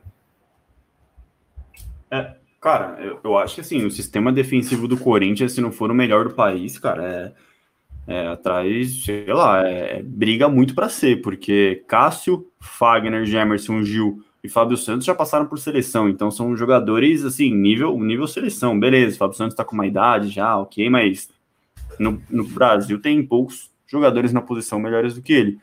Então acho que o Corinthians acertou muito, tem uma base muito forte, não só para essa temporada, repito, mas para as próximas temporadas também. Imaginando que Gil e o Gemerson devem renovar, na minha opinião, não acredito Corinthians vai perder ele. O Gil tem mais tempo de contrato, o Fábio Santos e Fagner, idem. Então acho que o Corinthians tem uma base aí. E um ponto importante é o Gabriel também, né, cara? O Gabriel parou no primeiro turno. Lembra que o Corinthians uma hora era Camacho, aí Xavier, aí Gabriel, e fica alternando, alternando. Agora o Gabriel se estabeleceu e falando nesse ponto aí, falaram que você falou do Gemerson e do, do Gil, cara, eu acho que o Gabriel, na minha opinião, é o jogador que mais evoluiu com com Wagner Mancini, é o melhor Gabriel do Corinthians desde que ele chegou no clube, para mim, nem 2017 Ô, louco. era, para mim é um momentaço do Gabriel, o Gabriel de hoje é melhor que o Gabriel de 2017. Hoje ele é um líder de elenco, né? Em 2017 ele estava chegando. Eu iria até mais além, viu? Mas o programa aqui é sério, vamos, vamos deixar em off. Mas o Gabriel jogando muita, muita bola. Fagner voltou a jogar bola, Gil voltou, Luan tá crescendo também. O Jô a gente tá vendo que tá engatinhando. O Vital chutando no gol. Ontem tentou um chute logo no começo, o zagueiro cortou. Depois um chutaço, depois um golaço. Mosquito agudo, sendo esse ponto importante. O Fagner também sendo voltando a ser aquele Fagner, cara. Acho que o Mancini aí, o mérito além de dar um padrão, conseguiu resgatar muita gente aí. E esses números do Fagner aí são absurdos, né? O Fagner que a gente estava questionando, principalmente no primeiro turno do Brasileirão, né? Tava dando muito espaço, chegando atrasado, não tinha tanta pegada, não tava apoiando tanto. Hoje já voltou a ser o Fagner aí, e sei lá, podemos voltar a cogitá-lo até numa seleção, numa convocação. Acho que o Fagner é Com dono da certeza. posição do país, cara. Tá jogando muita, muita bola. E o que a gente viu do Fagner ontem, para mim, foi, foi o Fagner que a gente conhece de fato, cara. Partidaça. E esses números aí mostram muito isso. Números absurdos, cara. Mas o que, eu não entendi. Uma- a melhor fase do Gabriel foi em 2017. O que, que seria além de 2017? Para mim, o, o Gabriel com Wagner Mancini é melhor que o Gabriel de 2017, na minha não, opinião. Tá... É melhor. Para mim, o Gabriel do Wagner Mancini. eu não quero assustar a galera aí no chat, né? Mas para mim, o Gabriel do Wagner Mancini é melhor que o Ralf, cara. Eu sei não. que tá meio louco, ah, vamos falar isso. Assustar é o Tomás é, com essa. beleza.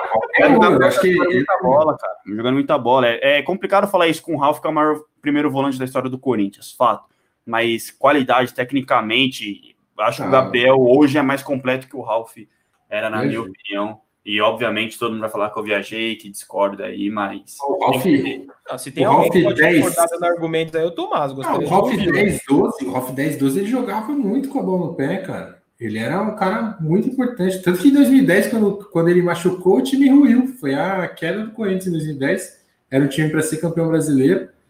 E ele caiu, 2011 então, 2012, ele dava passe, era um cara que sabia jogar. E em termos físicos, acho que não tem comparação. Né? O Ralf era um cara no, na bola era defensiva e ofensiva, ele era um. Sempre foi Maior um perigo. Também. É, então, termos físicos não dá. É impossível, né, o Gabriel? Pra, mas ele tá jogando muito mesmo. Um, assim, tirando essa parte. A distância é grotesca, você acha? É gritante? O Gabriel ah, hoje. É, mas não, não é por demérito. Não é por demérito dele, né? Não é por demérito dele. É que o Ralf tá no nível, assim, eu, eu só consigo ver, assim, é o Rincon, e que é também nesse, nesse naipe. E sei lá, você pegar os caras que eu não vi, mas você, você lê, você pesquisa, sei lá, o Roberto, do meu time de 50, tá? o cara era chamado de professor porque manjava tudo de bola.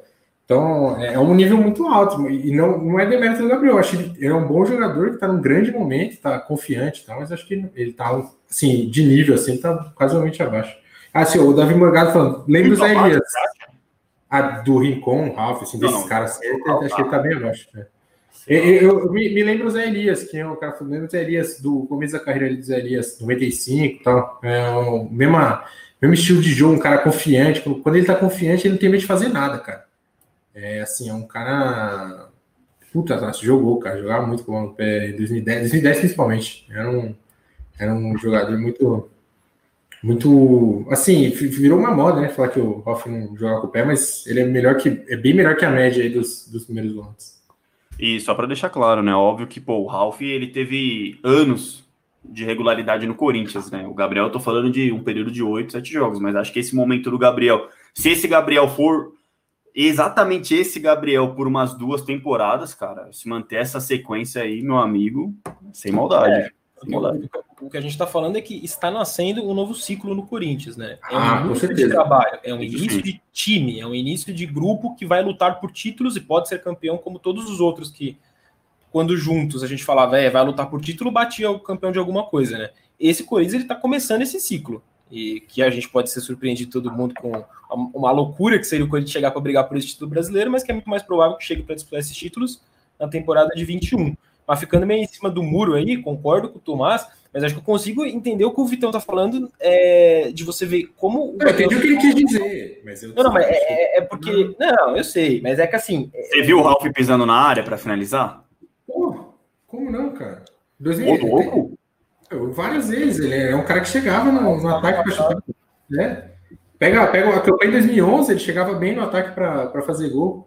O Rafael é que assim, ele tinha muita consciência, né? Enquanto você tem Paulinho para jogar com seu é, sim. Você joga com Paulinho, Danilo, tudo mais. Você precisava avançar, né? Sem justo. É, vou ficar aqui atrás e garantir.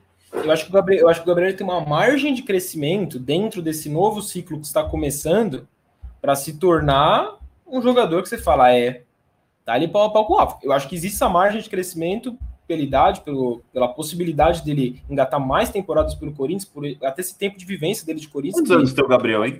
Vai, é menos de ele 30. É ele é 9,2, mano. Então é 28, provavelmente. Vai fazer 29 esse ano. 28. 28 anos. Caraca.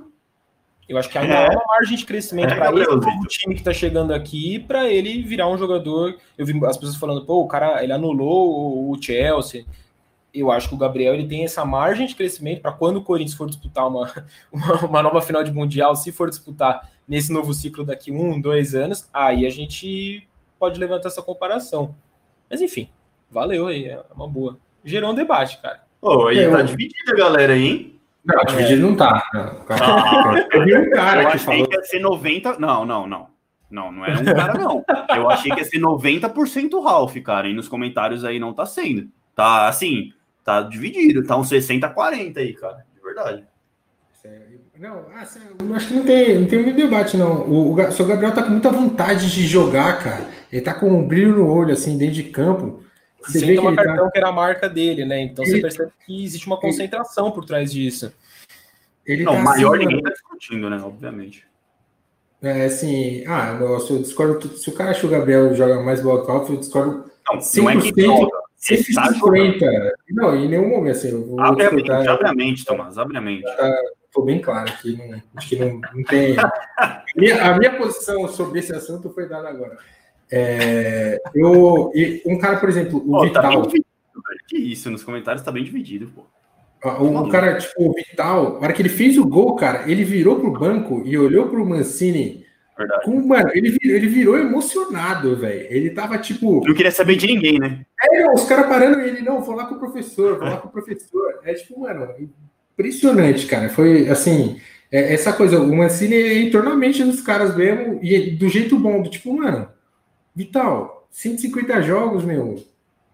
Você joga muito, como é que você tem sete gols no Corinthians, cara? Você acha que você, você acha que você é um cara para fazer sete gols no Corinthians? Aí ele tá, ele tá bem, bem, bem firme no, na ideia.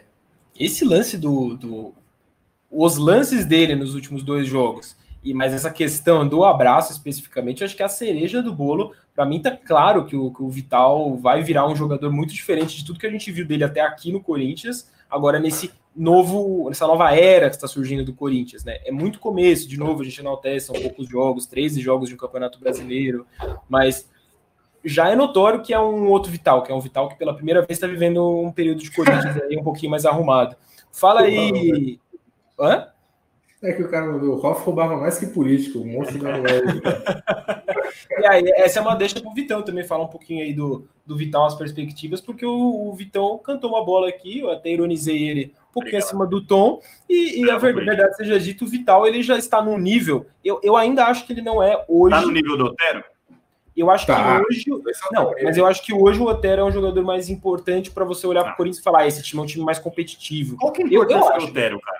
Eu acho, é cara. Otero, Sem respeitar o Otero, mas o que o Otero fez no Corinthians até agora, cara? Com todo respeito, ele chuta bem. Quais são os chutes de bola rolando que você lembra dele, tirando o gol contra o São Paulo e aquele chute no travessão contra o Goiás? Mas você de bola minimiza, rolando. Mas você minimiza até os chutes de falta, velho. É importante ter um jogador aqui na. na...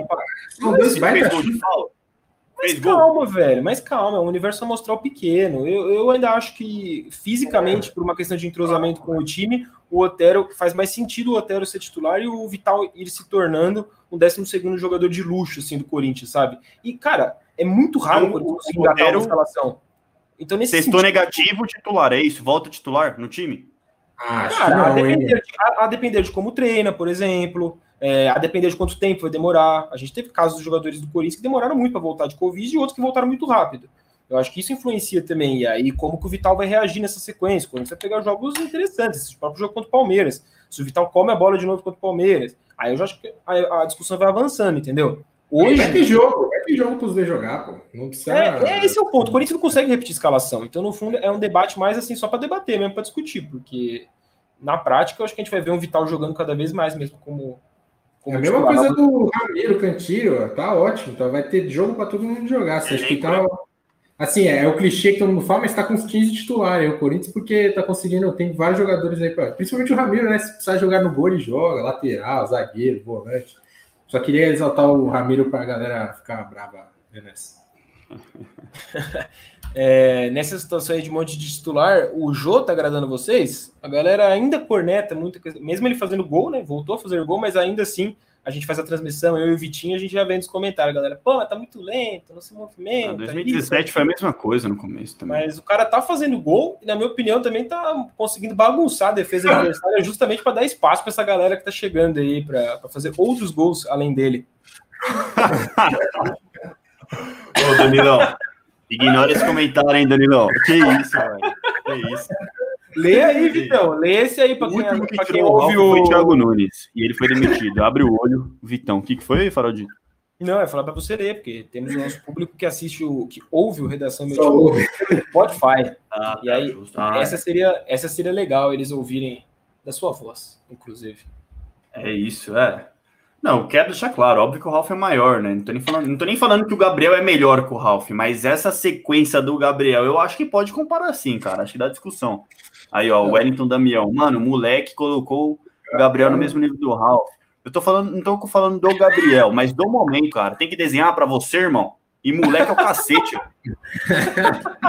O Vidão tem, tem uns transtornos aí de bipolaridade. cara. Tá louco. Eu reclamo de mimimi, mas se os caras dão uma chegada nele, ele, ele assopra. É, assim, ó. E sinceramente, eu, eu, o, o Drill até mandou lá no nosso chat, lá falou, pô, o jogo tá muito pesado. E ele realmente, ele tá com. a- Parece que ele tá com a parte de baixo do corpo, tá mais forte do que de cima, né? Então ele tá demorando aí pra, pra arrancar. Então, eu, mas assim, cara, ele é a melhor opção que a gente tem ali pra jogar. É, o Léo Natel jogou tranquilo contra o São Paulo, acho que ele fez um bom jogo, ele é uma boa opção de velocidade. Mas o Ju é bem melhor que ele. Sim, acho que no, mesmo o Jô na, na atual situação, ele é, é bem melhor. E tá evoluindo não- o jogo, né? Tá O evoluindo. jogo tá crescendo. É isso. Eu acho que tem potencial para voltar a ser o, o artilheiro de 17, viu? É, o cara é muito diferenciado. E três É que anos assim- a mais, três anos a menos, eu não acho que faz essa diferença. Se ele consegue secar pro nível que ele tava em 2017, cara. Porque ele tava Mas eu não seco sei se em 2017. precisa, né? Eu, eu não sei se Eu precisa. até comentei na- live dos moleques no Call Fiel que ele é, assim, o, ele era o jogador mais rápido daquele ataque lá. Rodriguinho, Jadson, Romero, ele era o jogador mais rápido. Tinha, vai, tem vários gols de arrancada de mais de, de meio campo, assim, Vasco, Flamengo, é, o São Paulo, que, o- que o Drill citou, é, gol contra o Bahia. Então, Ele é um cara muito rápido. Eu Não sei se ele consegue voltar na, naquela, naquela pegada, mas mesmo não voltando, ele é um cara que ajuda muito ali. O Corinthians hoje, que tá, tá um time que, dependendo do adversário, ele consegue ficar ali em cima, pressionando, amassando, que em alguns Ah, jogos ontem, vai o zagueiro, Lucas Claro, é um bom zagueiro até. O zagueiro ficou nas costas dele e não vai passar nunca no, no lance do gol. Aquele segurou o cara nas costas, esquece, ele empurrou como se fosse pelada, playball. com perspectivas de melhorar, ele já está sendo um jogador importante, útil aí nessa arrancada do Corinthians. Quem a gente não vê nenhum comentário negativo, nenhum, ao longo de toda a, a live de transmissão tem cinco horas, velho. Quem a gente não vê um comentário negativo é esse que está na tela aí, Casares. Casares. E antes de falar do Casares, a voz da consciência, Vitinho, está me exigindo aqui para pedir likes para vocês. E realmente é meio absurdo, porque estamos com uma quantidade maior de pessoas assistindo que de likes. Então não custa nada deixar, dá um joinha, até porque muita gente não assiste o programa ao vivo, e aí quanto mais like tem, melhor divulgação aí. Por favor, Tomás, faça essa boa aí. E também convidar a galera a se inscrever no canal, né? Muita gente vai conhecendo, vai assistindo e tal, ligou aqui no meu timão, no canal do meu timão pela primeira vez, não conhece, se inscreve no canal e fica de olho na nossa programação, programação ao vivo todo dia, bicho. Todo dia. Inclusive, às 11 da noite, daqui a meia hora, então estamos atrasados, vamos correr com esse programa. Começa o boletimão aí com a Beatriz Zocoler. É, Epifania de Lucas Farol.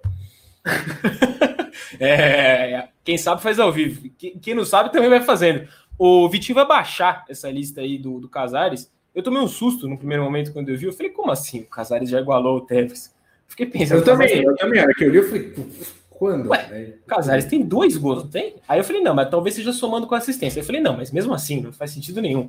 Aí eu entendi a lista somando os gols dele pelo Atlético Mineiro e pelo Corinthians, e aí numa lista de artilheiros estrangeiros do Brasileirão, da história do Campeonato Brasileiro, o, o, o Casares aparece já em 13º lugar, empatado com Teves, com Louco Abreu e com Lucas Prato.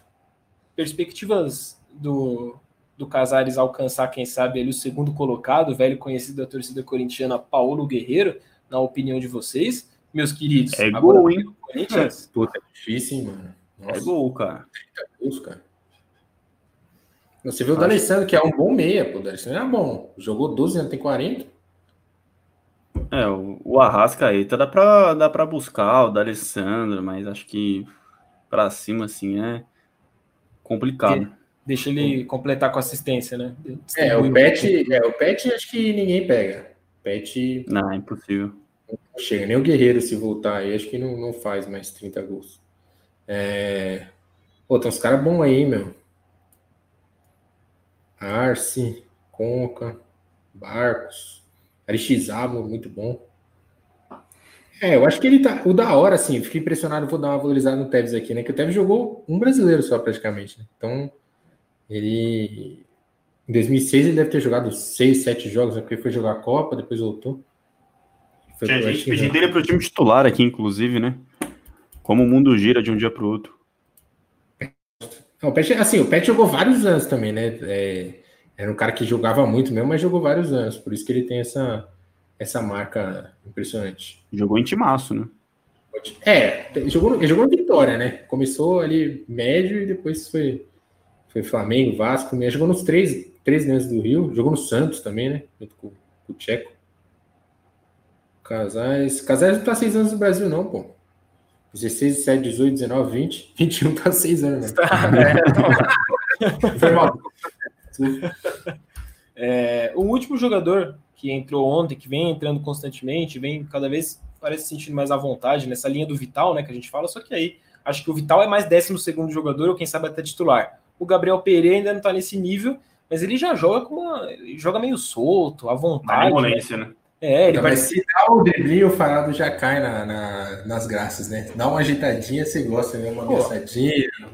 Lógico, você mostra confiança ali, você mostra confiança, habilidade. Participou do, do, do lance do gol, inclusive, do Luan. É, gostaria de ouvir a opinião de vocês sobre o momento do Gabriel Pereira para a gente poder falar da novidade lá da base do Corinthians, né?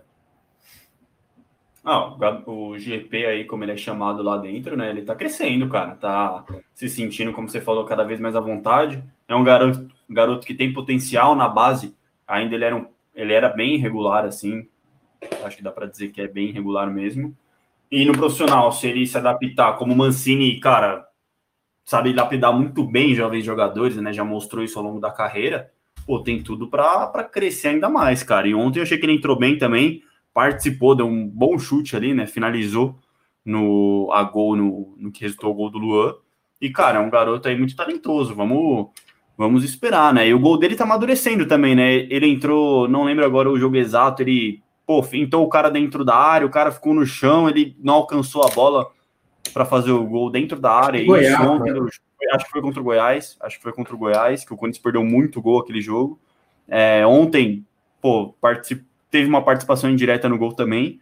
Então, cara, tá crescendo e vai ser importantíssimo até para, como eu falei, para a próxima temporada, que o calendário deve ser bem apertado. Acho que o Gabriel Pereira surge como um bom nome. Sim, e da base, né? E da base, que isso é importante, mostra aí, dá uma valorizada na base. Gabriel Pereira, Xavier, mostra que a base do Corinthians tem bons valores aí.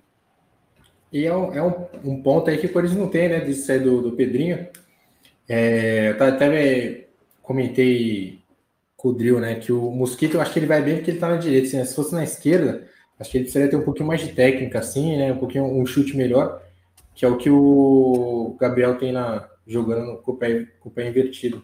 Então é uma opção de variação de jogo, né? Às vezes quando o time está pressionando bastante, você precisa de um cara que traga para o meio e abra mais corredor para o Fagner, né? Quando o time bem fechado, o Gabriel pode ser essa opção. Obviamente, né? Está começando, precisa assim crescer bastante. Mas é legal, é legal. Legal ver o Corinthians tendo mais e mais opções. Sempre lembrando, né? Que o Mantuan tá, tá machucado, como o cara falou aí. É, acho que o Cafu merece uma chance mesmo. Não, não, achei que ele foi bizarro contra o Grêmio, não. Então acho que o Corinthians tá. Só tem. Tá, tá notícia boa, cara. Tá, tá, tamo bem. A hora. E vem mais molecada também é da base. Acabou a temporada sub-20. O, o, o Alep concordou com o Vitão aí, pô. Melhor versão do Gabriel desde 2017. Não, mas isso é fato, né? Pô? É, assim, é que, é, é que o espaço de tempo é curto, né? Mas realmente, ele tá é. jogando tá bom. É isso. É, o que, que vai pintar na tela? Ah, o é, Vitinho vai colocar. É que eu, só para fechar, é que em 2017 o, o pregresso né, era muito, muito ruim, né? 2016 foi muito sofrido, né? De marcação. Tipo, meio campo de coisa marcava ninguém. Williams, Camacho, assim. Então o Gabriel, quando chegou, você fala, nossa, um volante que marca e faz falta, que isso. Verdade. Fazia falta ali, estávamos com saudade. Não, era, o Corinthians não fazia falta com os Oswaldo. Todo mundo passava, era uma farra. Né? Chegou um cara que fazia falta, era demais. É isso. O, o Alex foi confirmado hoje hein, como responsável pelo Sub-23 e pela base do Corinthians. A gente já vinha cantando essa bola ao longo dos últimos programas, nos últimos dias, mas ele, enfim, aceitou o convite, foi apresentado. Vocês estão vendo a imagem aí dele recebendo a camisa Feliz, do presidente do Willi Monteiro Alves. É isso que eu pergunto para vocês. É, é, é aquela contratação que é muito difícil não dar match? Ah, vamos esperar, né, cara? Vamos dar tempo ao tempo, né? Não sei como que é o Alex na parte administrativa de futebol, na gest... como um gestor, mas, cara, é um, é um cara que conhece o clube, é, conhece o futebol, né? Futebol brasileiro, internacional.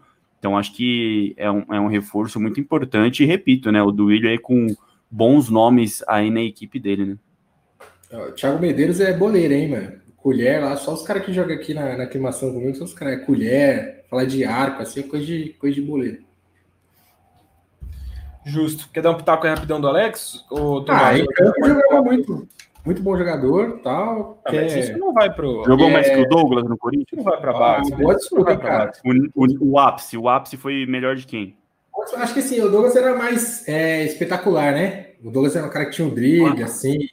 E ele jogava, o Douglas ele jogava com desinteresse pela bola, que é, é sedutor, né? Acho que não tem como não, não seduzir. E era irritante também, né? Quando tava mal era bem mais irritante.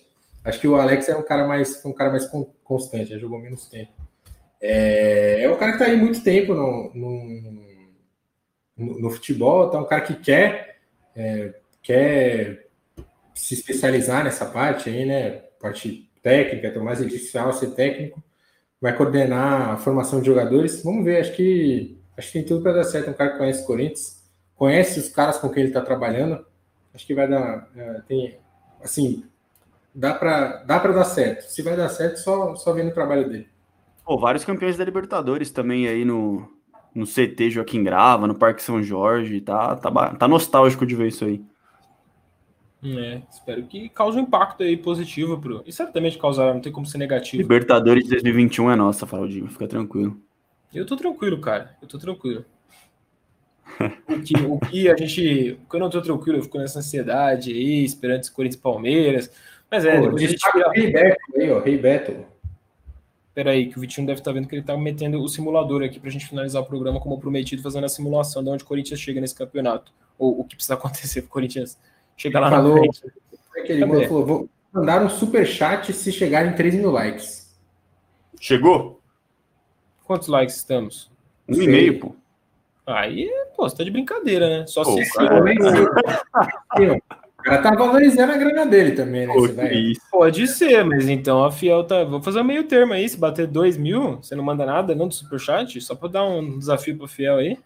Vamos ver se chega a 2 mil o que, que ele se manifesta. Mas deem um like aí, galera. Não custa nada. Agora a gente vai fazer o. encerrar com chave de ouro aqui o programa. Tem como dar um zoom aí, Vitinho? E eu acho que se, se deixar só a classificação na tela, a gente consegue Grande ficar. momento do programa, hein? Vocês estão nos ouvindo, né? A gente tá conseguindo se falar. Vocês estão ouvindo, me ouvindo? Eu, Eu? eu sou Eu? Não, beleza, então. Então tá tudo certo, a gente vai falando, mas o que importa agora é ficar a classificação aí na tela. A gente também, cara, vai ter que ser dinâmica, que o negócio daqui a 20 minutos começa a, a live da Bia, tem que ser rápido. Papo, É, papo. Vai ser papum aqui entre a gente e também a gente vai olhando os comentários, né? Então vocês dois também fiquem de olho no chat aí pra gente dar uma moral pra galera pra ser uma. Caraca, que legal isso. Você um palpite ou cada um palpita um? Tipo, esse palpite Vitão, o próximo palpite eu, não? É isso? É.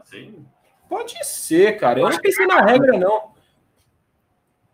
Mas O faz um a- vai de que 1 a a gente 0 faz só, né? Vai de 1 a 0. É, é É, 1 a vai de 1 a 0 ou um- ou 1 a 0 ou 1 a 1, vai para ou É. 0 a 0, enfim, para cravar Foi zero. 1 a 0 Palmeiras aí já, vai. 1 a 0 Palmeiras? É, tem que ser, tem que ser realista. Tem que chutar alto, vamos ser realistas, né? Vem. É, pra, é ali na setinha, Vitinho. Não, não. Ih, travou, travou o Vitinho. Não, Sobe, sobe, sobe. Vitinho. Sobe, sobe, Vitinho. Sobe um pouco. Não, abaixa. Aí, Aí, assim. Primeira rodada. Aí vai ter Até agora você corre. Agora você aperta várias vezes nessa setinha aí. esse jogo do Vasco tá realmente. que. É, 28, 28, 28. É da aí, ó. primeira rodada essa jossa aí? Palmeiras É, e Vasco? pior que é. 28, 28. Essa vida, mano. Aí, ó. Aí, ó, ali, ó. Nossa, era o Palmeiras do Luxemburgo, agora é o Vasco do Luxemburgo, né? Que coisa. Mete 1x0 Corinthians aí, né? ou não? Vocês- 1 a 0 vocês querem de Corinthians. empate. Ah, que empate, Vitão. Tá de brincadeira. 1x0 Galo. Santos. O Santos vai jogar com o time Z esse jogo aí. pô. 1x0 Galo, 1x0 Galo. Vai, passa aí, Vitinho. Tô de olho aqui nos comentários, hein? Se, se bater alguma diferença do que a gente tá falando da Fiel, eu levanto a polêmica. Essa já foi. Agora, Agora começa a brincadeira. Rápido, hein? Palmeiras e Grêmio Palmeiras. empate, né? Acho que tem que ser bom. Eu acho empate. Ah, então vai de empate. Eu iria de Dois empates, dois empates. Entre as duas finais da Copa do Brasil ainda. É, vamos preenchendo, aí eu vou vendo aqui em alguns dos jogos a manifestação da galera. É real, tô viajando. Mais empate. Vai, Vasco, Vasco. Vasco. Empate. São Paulo. Ah, põe São Ah, Paulo dá um aí, empate, chuta um alto. empate. Não, mas aí. Tá baixado, então. São Paulo tem, tem zica lá, pô. É. Então, Cara, até a final da Libertadores já. Inter e Fortaleza, Inter, né? Inter. Inter, Inter. Putz, a vida. E embaixo Flamengo, né, pô? Flamengo. Dá um gás pro Flamengo, dá um gás pro Flamengo. Olha, eu não sei não, viu? Goiás tá bem nesse retorno, o Flamengo tá. Mas na dúvida, vamos chutar alto, entendeu? Tá, boa, boa. Tá, boa. justo, justo. Fluminense. Fluminense. Põe o Fluminense aí. Nossa, mas confiante, hein? Postar no Fluminense. Não, mas aí é mais pra dificultar a nossa situação, É, entendeu? o Botafogo não dá. Botafogo. Então, Santos, Santos. Atlético, Atlético. É, vai ter que ser Atlético. Atlético Mineiro, né? Quer dizer, Bragantino. Bragantino, boa. Corinthians ali. Corin... Alberto. Empate. Tô brincando. Vai. Simbora. Botafogo e a. Eu iria de fogão, hein? Goianiense, o Ah, Botafogo. esse jogo também aí, não diz respeito a nada. Grêmio.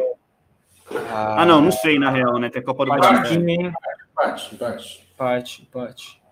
São Paulo e Inter, cara. São Paulo. Empate, empate. empate. empate. Porque tá- Pô, vocês só estão colocando empate pro São Paulo, aí vai abaixar a pontuação mesmo. Ué, mas é minha culpa que o São Paulo pegou o Atlético fora e o Inter, velho. É, São dois empates plausíveis. Então vamos ver, então vamos ver. Aí, Flamengo. Eu acho que empate isso aí. Pô, Empate, Então vai, empate. empate. Goiás e Ceará. Sim, tanto faz. Bota o Goiás, Goiás aí, vai. Ah, esses times aí também. Tanto É, né? tanto faz. Põe empate aí, Bahia. que não tem nada a ver. Ou tanto faz.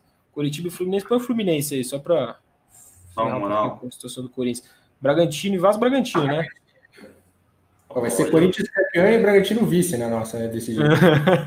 é, Santos, justo. Eu- É, justo. é, vai, pode ser. Empate. Aqui empate, Vitão. Só colocar empate com outros. Que sacanagem. É, Flu. Flu. Ah, esse Grenal aí vai ser Grenal, importante, hein? Três expulsões. Empate. Empate, empate é justo. Palmeiras.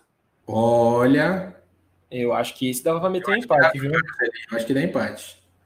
Assim, forçando um pouquinho. Eu entendo o Vitão ali, né? Esse pessimismo controlado, mas. Os O caras estão tá bem, Ceará tá bem, pô. escolha aqui, ó, entra, os caras entram na. Esporte. É, justo, esporte. Hum, hum, Eu acho que. eu iria de um Vasquinho aí, hein? Então, Vai de empate, então, pra ficar o meio termo? tá bom, vai. É, esse aí, São Paulo. É, vai dar São Paulo esse daí. Flamengo. Eu iria de empate nesse daí. hein? Empate, acho que é empate. Flamengo é outro que tem dificuldade lá. Santos. Santos Santos. Dani, isso aí tanto faz. Bragantino. Esse é o jogo que eu meter, Esse eu meteria o empate do Corinthians. Mas tudo bem. Ah, que isso, pô. Não, vai na Tá vitória. Vai na vitória, vai na vitória. A Fiel tá pedindo empate também, Corinthians e Bragantino. Mas segue, Não, segue o barco. mentira. Tá mesmo? Tá, pô. Não. Segue o barco. Deixa pra empatar naquele que você falou, Vitão, que eu acho que é. É isso, é isso. É, Atlético, né? Tem que ser. Atlético, Atlético, Atlético. Se fosse o CN lá. Empate. Empate pra mim. Bragantino só perde pro Ah, Corinthians. ô, vitória do Inter, pô, que isso. Não, pô, se o Inter ganhar todas também, a gente não pega, né? Ah, mas a gente tem que ser realista. Mas é um realismo controlado. né? Empate. Corinthians e Santos empate, eu iria de empate. Mas é o Santos, cara, Sa- outro Santos, hein? Já vai ter terminado a Libertadores. Pode estar ou fim de feira ou depois do Mundial. Pior ainda, eu acho que dá Corinthians. Sendo bem. Então vai Corinthians, vai Corinthians. É, é um bom prognóstico. Ah, eu Flamengo. Tá, pode ser Flamengo, velho. Mas eu acho que daria pra meter Tanto empate. faz. Tanto faz, tanto faz. Palmeiras e Botafogo, vai dar Palmeiras nessa. Hum, Puta, esse aí tá uma cara de empate, Vasco e Bahia, os dois se abraçando. Ah, né? mas tanto faz, tanto faz. E esse aí, esse aí de empate, hein? Ou não, Esse é empate. Se o Corinthians empatou os dois com o Atlético Goianiense, o São Paulo empata um aí. Com o gol do. Ah, não, não vou exaltar o agressor aqui, não. É, Esse você estaria exaltando, pelo contrário. Empate, empate. Empate, Não, empate não? não. Empate não? Acho empate. pô. Tá, tá ok. Opa, opa. Ih, Me deu tilt no Vitinho. Calma, Vitinho. Calmou, calmou. Não vai fechar a página, hein, velho. Ai, Jesus. Netinho ali, Vitinho. Ixi, Caiu a net. Deu, deu. Aí, É isso, voltamos. Fel Hum. negra. É, clássico empate. Põe o. Vascão, põe o Vascão nessa porra, o Luxemburgo vai engolir o, o psicológico do Senna. O Ceni já vai ter saído fora até lá já, pô. Filho do Jesus. Ah, não, acho que São Ah. Paulo ganha o Palmeiras, pô. São Paulo, São Paulo. Oh, acho que dá- esse é o típico jogo da pra botar um empate, pô. Corinthians. Não, mas vamos chutar. Ah, então, vocês que sabem. Sem ganhar lá, pô. Não, pode ser, pode ser, pode ser, pode ser. São É Paulo. o dinizismo, hein, mano. Ah, já foi isso daí. Bahia e Fluminense. Empate. É, pode ser empate. É, tanto faz, tanto faz. Põe empate. Que da hora fazer isso, mano. Você é louco. Ai, Jesus amado. É, tanto faz. Bota... Não, É para Botafogo. Eu acho que o esporte ganha, mas tudo bem, vamos dar uma pro fogão, vai. Vamos dar um, um, um boi pro fogão. vai. Hum, Ah, Bragantino, Bragantino, eu tô falando, vai ser o vice, o Bragantino. Já tá 10, hein? Já tá já. Grêmio. Até a pé. Pode ser, Grêmio, Grêmio. O- Inter. Ah, Ah, ninguém ganha do Atlético fora, então? É pra isso? você todo mundo ganha dele lá, né? Pra você todo mundo. Os caras no sintético, Vitão. Os caras são fortes em casa, velho. Não, como é que você vai pôr o Inter aí, velho? A gente não pega o Inter Uau. não. Um empatezinho, pelo menos. E- Goiás. A Goiás. galera tá chamando a gente de clubista aqui, hein? Tá ficando osso. Não, por que clubista, velho? O que, que a gente falou aqui que é um Pô, o absurdo? Atlético Paranaense aparentemente é imbatível em casa, pô. Não, Goiás? Aí não, pô. Goiás é o típico jogo que o São Paulo e É, isso é verdade. É, mas é. Tá, pode botar Atlético, vai então, só pra galera não reclamar. Pode ficar assim ou quer colocar a vitória do Inter ali também? Não, segue, o- segue o barco, segue o barco. Virou a página aí, a rodada é passada já. É, Flu. A gente compensa aí, ó. O Atlético perde do Goiás e o Goiás ganha do Goiás e perde do Goiás. Vamos lá, vamos lá. São Paulo e Ceará, puta, dá São Paulo. esse Não, esse Fluminense e Atlético, é, isso é clubista. Aí, ó. E agora, Corinthians e Atlético Paranaense? O que, que vai ser? Vamos falar. Ah, O fora é muito ruim, o Atlético fora não consegue jogar. Bahia. É, empate. Que se lasca. Vasco. esse São Paulo e Ceará ali é o típico jogo que a gente tinha que torcer pro São Paulo É, tropeçar. Botafogo e Grêmio, nossa, coitado do Fogão. Vai ser empate. Não, não. Respeita o Botafogo, Vitinho. Respeita o Botafogo. 0x0. Empate. 0x0. Empate? Flamengo. Eu acho que dá empate isso aí. Ô, Vitinho, terminando essa rodada aí, a galera tá pedindo pra você mostrar como tá a classificação, com 35 Não, calma, rodadas não. Eu tenho- Pô, não, a mostra no tempo, mostra no tempo. Suspense? Tá bom, tá bom, tá bom, tá bom. João Kleber. Santos. Bom, aí também vocês, né, destroçaram aí, ó. Tá bom, Um a um. tá legal. Vai, Não, tá honesto, tá honesto. vai. Ó, a galera tá pé da vida que a gente colocou algum empate aí. Volta lá, volta lá. Volta lá que eu acho que houve um o absurdo. O cara tá. Será que é o Flamengo- Botafogo Grêmio? Acho que é Botafogo Grêmio. O Flamengo perdeu do Fluminense, não vai empatar com. O Flamengo Só, não tá só bem pode ser casa. É, pode vai. Isso. Grêmio. Tem que ser Grêmio aí, não tem como, gente. Galera se diverte. Quer dizer, o Grêmio vai estar jogando Copa do Brasil, né, nessa semana aí, mas o Botafogo também já vai estar rumo à Série C. A Bia quer fazer a live dela. Corinthians até então 100%. E aí, Corinthians e Flamengo? Flamengo, E vocês. Corinthians, velho. Que... Pô, então o Corinthians não vai ninguém. Amei. É, Palmeiras e Fortaleza. Já foi final de Corinthians campeonato. já deve ter batido campeão aí nessa tabela aí já. Atlético Mineiro e Bahia. Lembrando que o Bahia ganhou do Atlético no turno.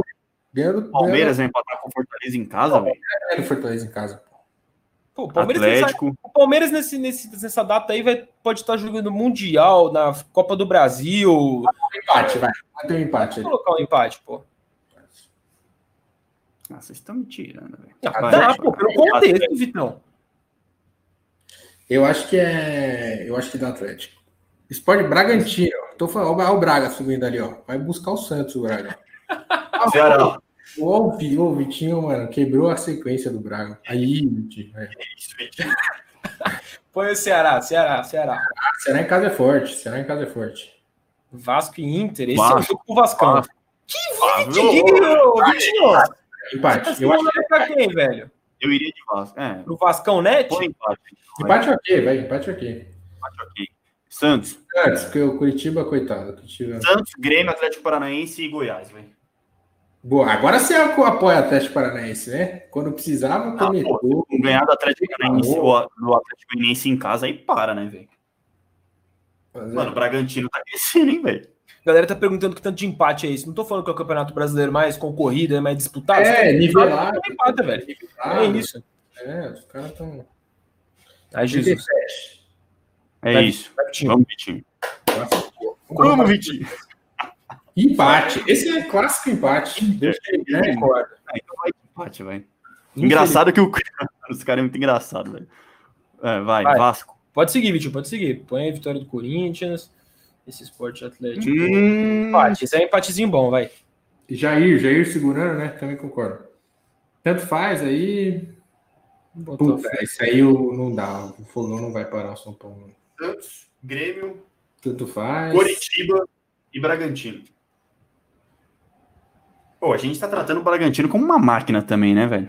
Não, esse dá pra colocar Goiás, pra, pra quebrar um pouquinho. Ó, os caras vão tirar o Bragantino do G10. Tem que colocar algum empate aí do Corinthians, mano. 100% vai ser osso, né? Meio surreal, velho. Essa é nessa rodada o empate. Ah, aí não, não. Não, não, no Vasco não, no Vasco não, na, na que vem, na rodada que vem. É, lá em Porto Alegre, vai.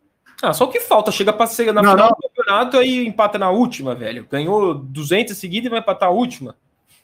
Pô, cara. Então o Corinthians Eu- vai fazer uma campanha histórica aí, velho. Ué, mas Fluminense, com empate, com tudo vitória, já seria histórico de toda forma, velho. Dois pontinhos a mais é só São. Paulo. Eu iria de São Paulo, hein? Olha, a gente não colocou nenhuma vitória pro São Paulo, velho. Nenhuma, então o São Paulo ganha essa. Não, o São Paulo ganha do Curitiba, pô. Pô, pô, também. Não, mas você falou que ganha nenhuma. Eu tô dando fatos. fatos é- Palmeiras. Palmeiras?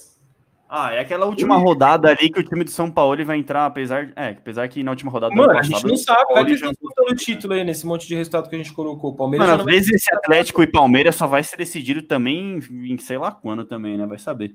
É, Vasco, empate, não. Bragantino. Bragantino, Bragantino. O Braga aí, vai, por que não? Hum, Ah, 1x0 in. Não, mano. No empate, vai, vamos. Pode então, vai, pô. Estou frustrado, mas ok, vamos por um empate. É agora, hein? Vamos ver. Vamos ver. Ai, meu Deus. Sobe. É, papai. Puta, não deu, não deu, não deu, não deu. Eu Que falei, isso, Vitinho? Eu falei que era pra botar empate pro, pro São Ah, Paulo. Ah, mas ó, ó, é plausível, hein? É plausível, hein? É possível, mano. A gente deu uns 10 empates pro São Ah, Paulo, velho. só que continua campeão, mano. Eu fiquei decepcionado, na moral. Não, mas é isso, pô. Eu tava Não, mostra que o São Paulo pode dizer. Pô, me senti, me senti completamente otário, velho. Eu tava mó aqui já, levantando as bandeiras aqui, ó. Caralho! Não, mas pô, o Corinthians vai. Mas por quê? Você vai comemorar? Você vice Não, campeão? calma aí, a galera. Fiel torcida. é o São Paulo campeão contra o Flamengo. Vocês acharam que a gente foi tendencioso em algum momento? Porque, mano, se o Corinthians terminar o campeonato aí, chegar na última ro- na penúltima rodada com chance de título, velho. Pô, vocês Pô, mais um pouco, mais um a pouco o o Bragantino São Paulo pegava do no Flamengo em casa, né? A gente colocou que o São Paulo ganha do Flamengo em casa, pô. É, o Corinthians nessa simulação chega com chance de título na última rodada, né? Então, pô. Não, na última? É. É, pô. não. Se do Inter, testa aí, Vitinho, testa aí. Ganha do Inter e o São Paulo perdendo do Flamengo. Não, na última mesmo. Hum. Vamos ver? Hã? Ó, Bi. Ih! Aí, ó. Corinthians ganhando. Quantos jogos faltam? 10? É 10? São 10? É, com esse grau, velho. Fazendo 30 pontos de 30, velho. Já ganhou quatro seguidas, velho. Ganhou quatro, ganha mais quatro, já, te- já passou da metade. Não, nem passou, né? Ainda vai faltar mais seis. É, essa foi engraçada, hein, mano? A gente fez, o- botou empate pra todo mundo, ainda assim o São Paulo Mano. com a vontade. Ah, mas aí Fiel- deu, deu vale ali no final. É plausível ou não é, mano?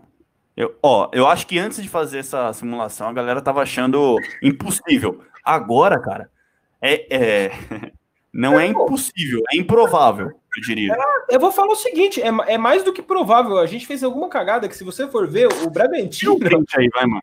Não, Galera aí. O Bragantino, ele fica. O, o, o, o Bragantino, ele fica a 10. Que a gente falou que ia ser vice-campeão, ele tá a 10 pontos do Fluminense. Então a gente provavelmente supervalorizou alguns confrontos aí a favor. Pô, olha o Flamengo, velho. tá Agora que eu vi. título, Olha velho. o Flamengo, onde a gente colocou o Flamengo, mano. Vocês estão de brincadeira. Onde a gente colocou, não, onde o senhor Gabigol entrando com, de meia, onde o Gabigol entrando sem, sem uniforme, ele que colocou, não foi a gente. A gente só tá seguindo o barco. velho. Pô, Ó, o que que a gente fez? Putz, velho, tipo, o o Botafogo Vasco terminou.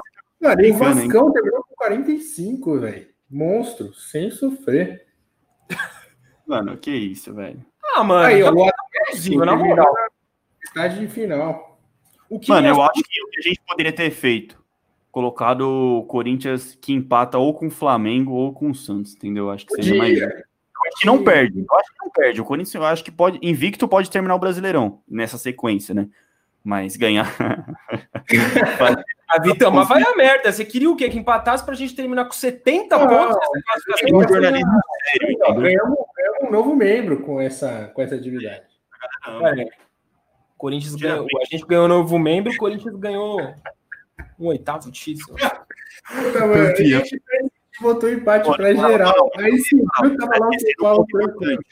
Se o Corinthians for campeão, a equipe toda do meu timão, repito, a equipe toda do meu timão sairá da sede do meu timão, situada na casa de Danilo Augusto, e irá andando até Porto Alegre. Todo Não. mundo já concordou. Não, que isso daí foi uma loucura que eu e o Vitão de madrugada, a gente alinhou essa madrugada. até Itaquera. Justo, justo.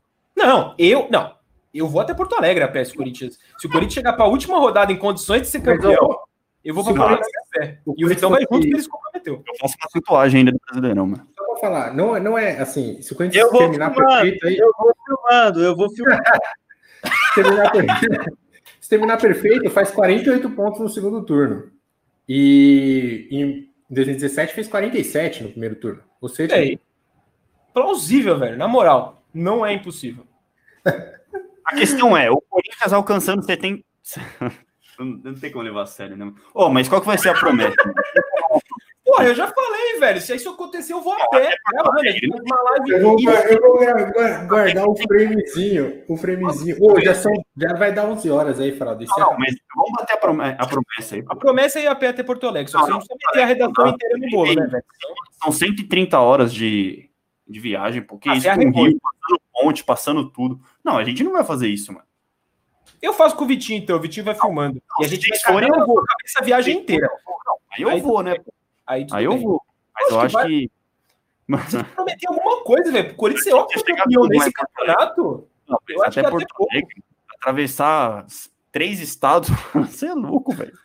Você é Ué. louco. É a nossa final, velho. E o pior, o pior de tudo é fazer isso pra eu não conseguir nem entrar no estádio, que a gente vai ter que ficar do lado de fora. Seguinte, Brasileirão acabando, no dia seguinte a gente vai do Danilo até a, a Neoquímica Arena, mano. É isso, acaba a promessa aí. Todo mundo faz uma tatuagem da taça da- do Brasileirão na perna e segue o barco, velho. Boa. Eu- eu- aí você, você tá tirando a energia do possível título. Tem que jogar alto pro, pro, as energias ficarem a nosso favor. Mas tudo bem. A gente vai alinhando isso daí. Um abraço pra todo mundo, pro Vitinho que tá na técnica. Valeu, Tomar- valeu. Valeu, filho. Tamo junto. Deixa o último like aí, quem não deixou. Se inscreve no canal. Hã? Isso é um jornalismo sério. Gente, a simulação de resultado já, já não é jornalismo, já, né? Já é evidência. A galera achou meio clubista, surreal ou não, mano? Eu- achei que a galera abraçou, velho. A gente conseguiu converter muita gente aqui. Eu achei, Ah, mas o negócio é a piada, né? O negócio é a, é a- é a- é a festa, né? Ó, se o Corinthians ganha do Palmeiras na no Redação Meu Timão de terça-feira da semana que vem, a gente faz uma. É terça, né? Joga na segunda. A gente faz uma simulação aí já um pouquinho mais séria. E aí vai ficar. Aí a gente faz as promessas serinhas. Pô, o problema é até Porto Alegre no meio da pandemia, né, cara? Você vai ali no, no acostamento com a máscara, vai pegar o Covid como? Não, Vai o Vitinho. ponte, Cidade, passa. Não, qual o problema, velho? Ainda nem paga o pedágio que você vai estar a pé? Não, vambora, né, mano? Chamou, tá chamada. Aqui não tem tempo ruim, não, mano. Aqui não tem tempo ruim. Pode pá. O Flamengo terminou em nono na primeira. A gente não tem culpa, velho. Não, vai. Flamengo que cavou a própria cova aí. Puta, não tiramos. Ah, é, a gente tira um print depois, né, mano? Valeu, rapaziada. E confia, hein? Fé alvinegra, nunca foi fácil. Aqui é Corinthians. Então perguntando e se não ganhar? Se não ganhar, ganha em 2021, velho. Que é mantenido. Se não ganhar, ganhou, gente.